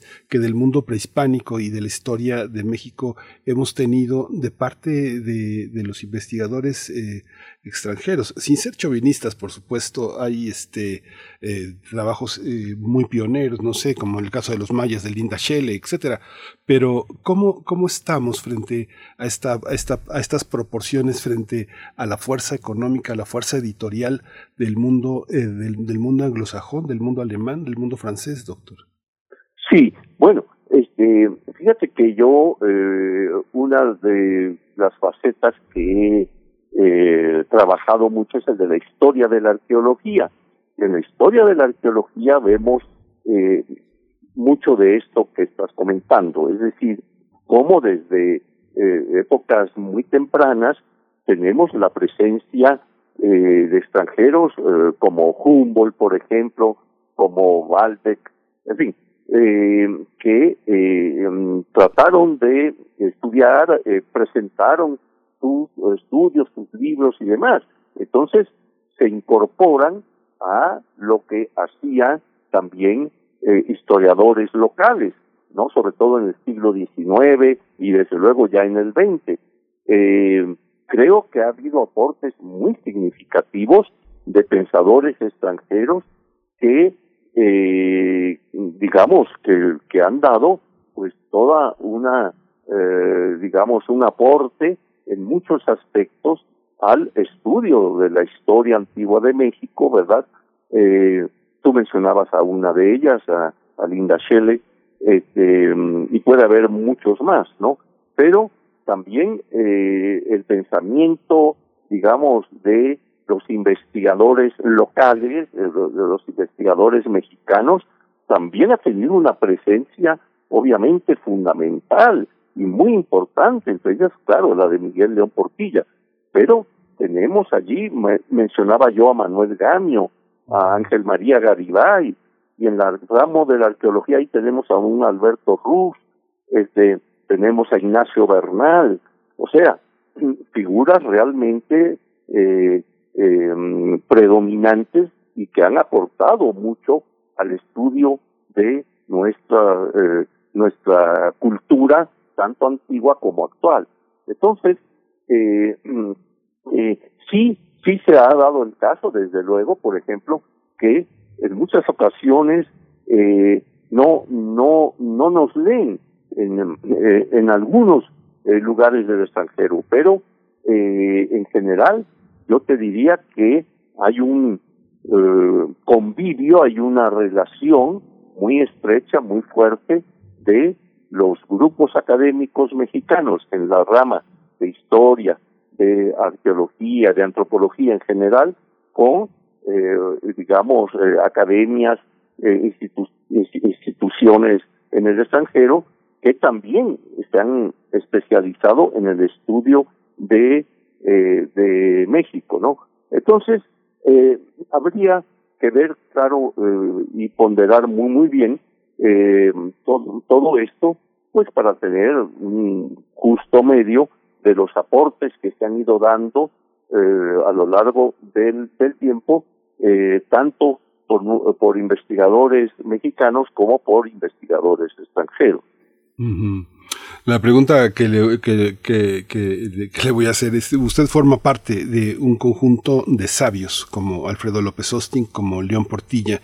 Está, digo sabios en el sentido en el que presentamos a León Portilla como filósofo, como antropólogo, como historiador, eh, como un pensador. Este, ustedes han tenido esa, esa categoría, este, maestro Matos Moctezuma, cómo esta posibilidad de pensar desde distintos horizontes enriquece a nuestra universidad, a nuestros centros de educación superior, porque uno se da cuenta de que una carrera no es suficiente, ¿no? Los trabajos que usted ha publicado, que publicó López Austin, que publicó Miguel León Portilla, tienen esa calidad, esa calidad de experimento literaria, poética, filosófica, histórica.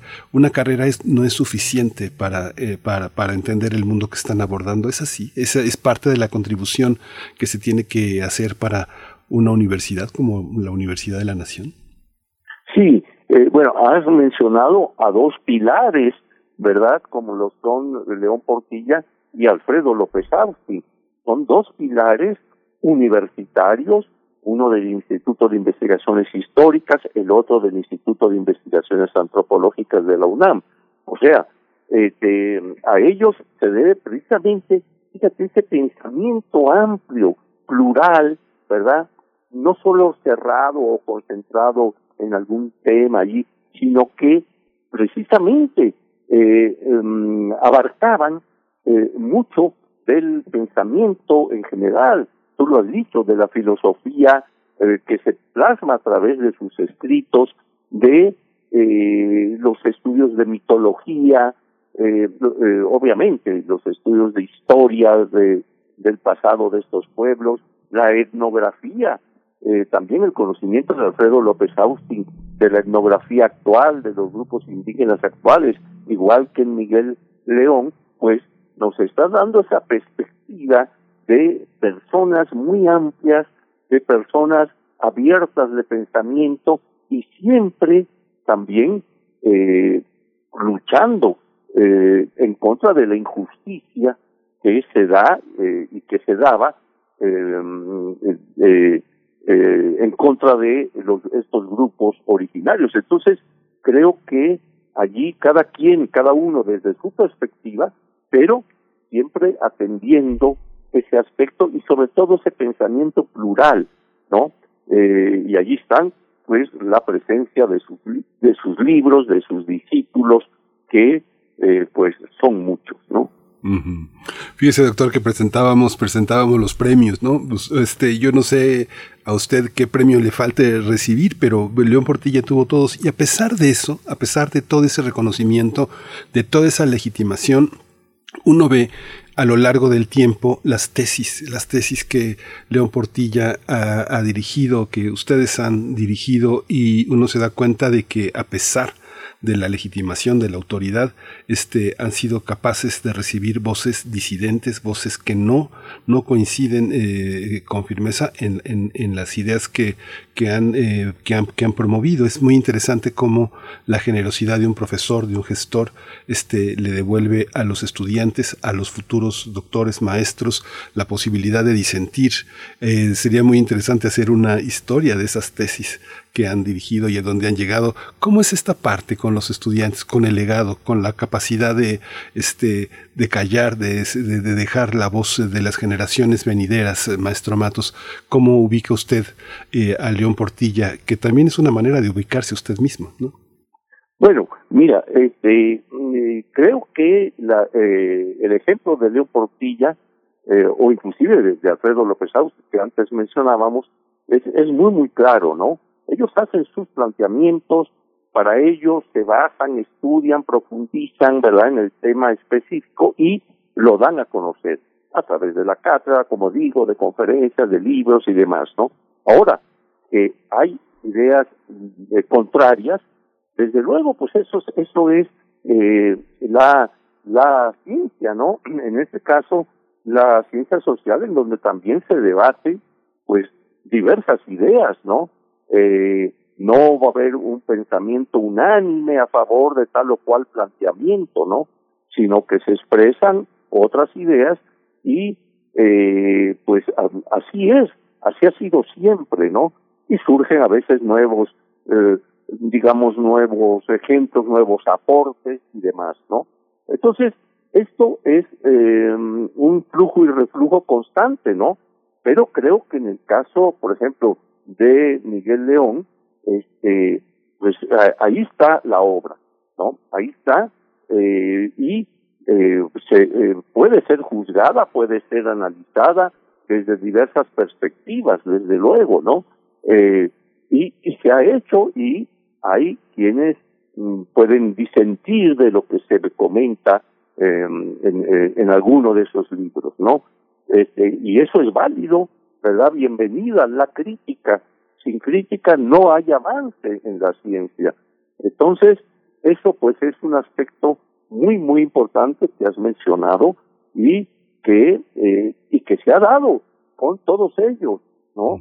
Eh, pero hay algo que, que, eh, que perdura eh, en ese aspecto, es decir, digamos que a, a, algunos de los pensamientos de, de estos académicos, pues, me refiero a Miguel, me refiero a, a al mismo Alfredo, ¿verdad?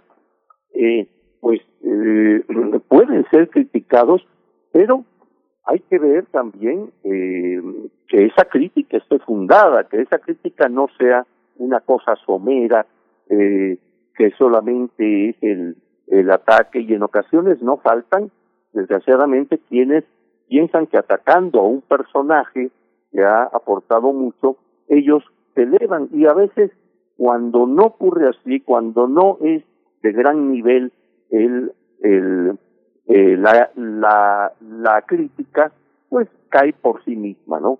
Entonces, este, eh, yo creo que eh, hay elementos eh, sólidos en muchos de los pensamientos eh, de Miguel León, de Alfredo López Austin, que, eh, que están allí, que son vigentes, que están presentes y que no por eso dejan también de que en un futuro o en un presente estén eh, siendo analizados, eh, criticados o enriqueciendo, ¿verdad? El pensamiento y alumnos que van mucho más allá también de lo que ellos plantearon, lo cual es magnífico, ¿no? Entonces, como ves, pues es es eh, es un tema muy interesante, muy apasionante, ¿verdad? Y eso de los premios también, eh, mira, eh, yo yo pienso que estos premios en ocasiones eh, se dan a una persona, eh, en realidad eh, se están dando no solo a la persona que ha aportado, que ha hecho, sino también a las instituciones que lo formaron, a los maestros que lo formaron. O sea, es un ámbito mucho más grande eh, esto de las llamadas premiaciones, ¿no?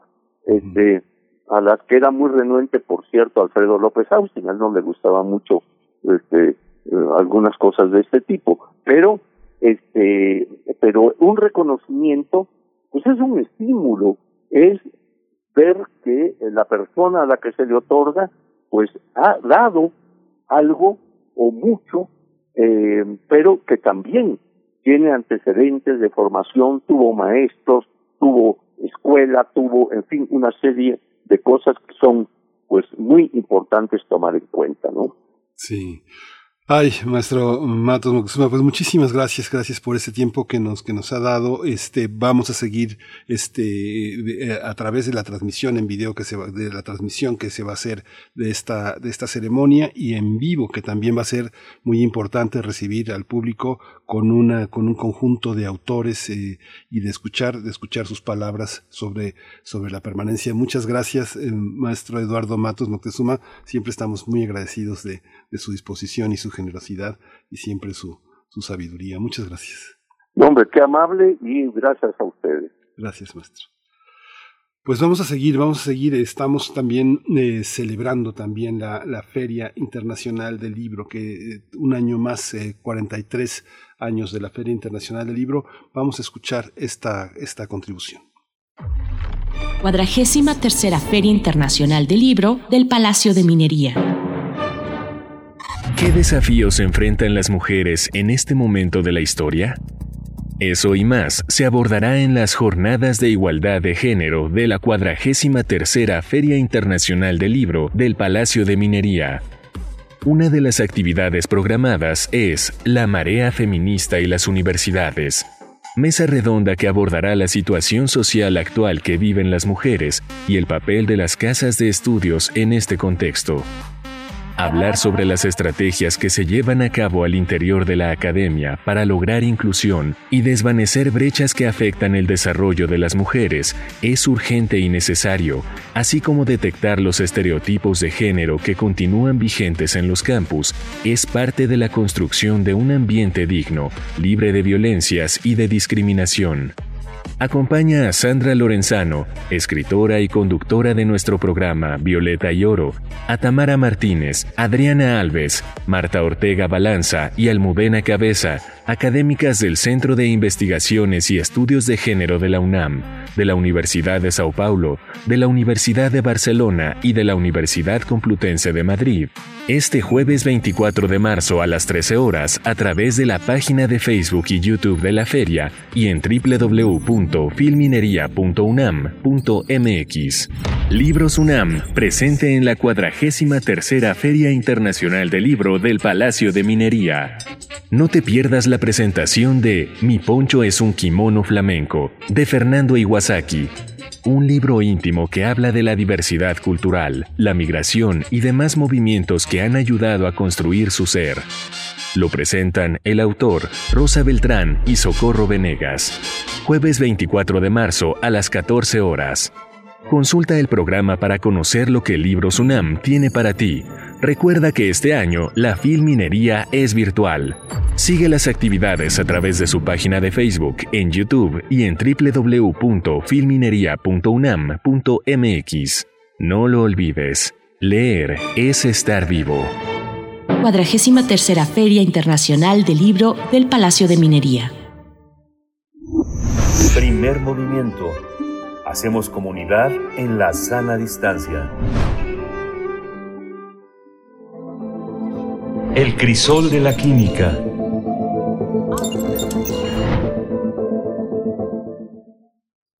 Y está con nosotros el doctor Plinio Sosa, la Sosa y el espejo geopolítico. Plinio Sosa es académico de tiempo completo en la Facultad de Química, dedicado a la docencia y a la, y a la divulgación de la ciencia. Eh, doctor Plinio Sosa, qué, qué gusto escucharlo nuevamente. Buenos días. ¿Qué tal, Miguel Ángel? Buenos días. Pues la SOSA y el, y el espectro geopolítico, ¿qué, qué, qué, qué cifra oculta este, este título? bueno, el hidróxido de sodio, o sea, la SOSA, digamos, sin agraviar a los presentes, ¿no? es una sustancia sólida, blanca. Al tacto proporciona una sensación jabonosa. Desde el punto de vista químico, es extraordinariamente reactiva. Es una sustancia básica, es una base. Por lo tanto, reacciona fuertemente con los ácidos. Estructuralmente, consiste en una red iónica en la que los iones sodio más y los OH menos, los, hidróxidos, se acomodan de tal manera que las atracciones entre cargas opuestas predominan sobre las repulsiones de cargas iguales. La química es la ciencia que estudia todo lo relacionado con aquellos procesos donde se obtienen unas sustancias a partir de otras. Para poder tener una primera idea de cuáles sustancias son más reactivas y cuáles menos, los químicos hemos elaborado dos grandes escalas de reactividad, la de óxido-reducción y la de acidez-basicidad. En ambas, las sustancias que se encuentran en los extremos son sumamente reactivas, mientras que las que se ubican a la mitad de las escalas son las menos reactivas. Eh, en efecto, las sustancias de los extremos son muy reactivas, pero por diferentes razones, es más, por razones opuestas. Por ejemplo, en la escala de acidez-basicidad, los ácidos sueltan iones H o capturan pares de electrones, mientras que las bases, por el contrario, donan pares de electrones o capturan iones H Dicho de una manera muy simple, los ácidos son especies positivas, ¿no? De alguna manera, y las bases especies negativas. Normalmente, la escala de acidez-basicidad se describe en el sentido en el que va creciendo la acidez. Es decir, empieza con las sustancias que son bases muy fuertes, pasa por las sustancias más o menos neutras, hasta llegar a las sustancias que son ácidos muy fuertes. Por supuesto que, para una base fuerte, todas las sustancias que se encuentran arriba de ella en la escala son ácidas. O sea que son capaces de reaccionar pues, casi con todo, porque casi todo está arriba. ¿sí? Del mismo modo, para un ácido, para un ácido fuerte, todas las sustancias que se encuentren abajo de él se comportan como bases. El comportamiento del agua que se encuentra a mitad de la escala es relativo. Se comporta como una base frente a los ácidos y como una base frente, perdón, y como un ácido frente a las bases. La sosa es la sustancia más representativa de las bases fuertes. Como se encuentra en el extremo básico, reacciona casi con todo. Es muy corrosiva. Descompone fácilmente las proteínas y los lípidos de los tejidos vivos, lo cual se traduce en quemaduras químicamente, químicas perdón, muy severas. ¿sí? Pero, por lo mismo, por su alta reactividad, es una sustancia muy útil en muchos ámbitos, especialmente en el de la industria química. ¿sí? Por ejemplo, en la fabricación de jabones y detergentes, en la fabricación del papel, en el procesamiento de fibras textiles, en la obtención de sales de sodio a partir de la sosa, en la industria del petróleo para eliminar dióxido de carbono y sulfuro de hidrógeno, eh, en general impurezas, ¿no? En general, como agente de limpieza para eliminar las grasas que se quedan adheridas en los hornos y en las tuberías de desagüe, en la obtención de aluminio para hacer tintes y blanqueadores, en, en plantas de tratamiento de agua para la regulación del pH, ¿no? O sea, la, de la acidez, etcétera, etcétera, etcétera. Es así una de las sustancias más utilizadas en la industria química. Un poquito de historia. A finales del siglo XIII se publicó una receta para fabricar jabón en la que se ponían en contacto cenizas de plantas y cal viva. Las cenizas de planta lo que contienen es carbonato de sodio y la cal viva es el hidróxido de calcio. De tal manera que nosotros, ahora, ¿no? A la luz de nuestros conocimientos actuales, pues nos damos cuenta que tuvo que haber habido una reacción química entre el carbonato de sodio y el hidróxido de calcio y lo que se formó fue hidróxido de sodio, o sea, sosa. No, ellos no lo supieron, pero, pero realmente, empíricamente, formaron el hidróxido de sodio y era ese hidróxido de sodio el que después permitía fabricar el jabón. En 1791, el químico y cirujano francés Nicolas Leblanc patentó un proceso para producir carbonato de sodio, carbonato de sodio a escala industrial.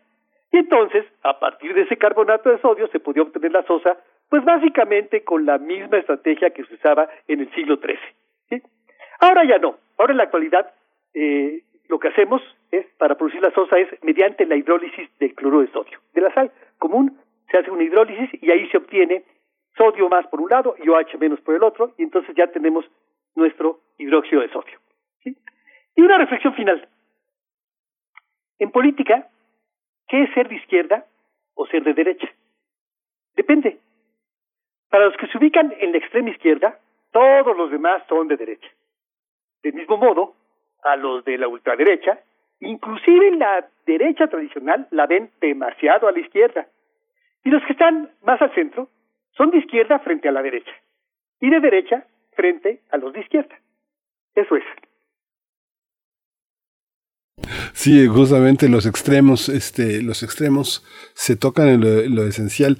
Yo no quisiera romper la, este, la, perfecta circularidad de, tu reflexión, Plinio, pero yo recuerdo que de niño iba a la tlapalería por sosa cáustica y la, y la, y la llevaba con muchísimo cuidado, paso a pasito, para que no fuera a caer y fuera a ser un hoyo que llegara hasta China, porque era muy, muy corrosivo. Pero esta esta cuestión de, eh, de, un, elemento como este, ¿qué, qué, tan, ¿qué tan vigente? ¿Cómo ha cambiado este históricamente? ¿Sigue estando a la mano en la tlapalería? ¿Quién la puede comprar? ¿Qué tan peligroso es hoy? Sí, este, no sé exactamente si, si ahorita hay alguna, algún tipo de restricción, pero este, pero yo creo que sí es fácil de conseguir. Sí, debe ser fácil de conseguir porque se, se usa mucho. Sí, este, creo yo que ahora debe estar limitado a cuestiones de tipo escolar y de tipo industrial. No creo que ahorita cualquiera llegue a una la panería, ¿no? Como antes y, y te la sosa cáustica, pero quizás en farmacias sí la puedas obtener. Sí, pues en este espectro nos, que nos quedamos con esa, con esa reflexión sobre la, eh, eh, la, la, posibilidad de pensarnos en uno de los extremos que es tan pernicioso el uno como el otro. Muchas gracias, doctor sí. Sosa. Nada más habría que aclarar que si alguien este, que para usar la sosa cáustica se dice hacerlo con mucha precaución. ¿sí?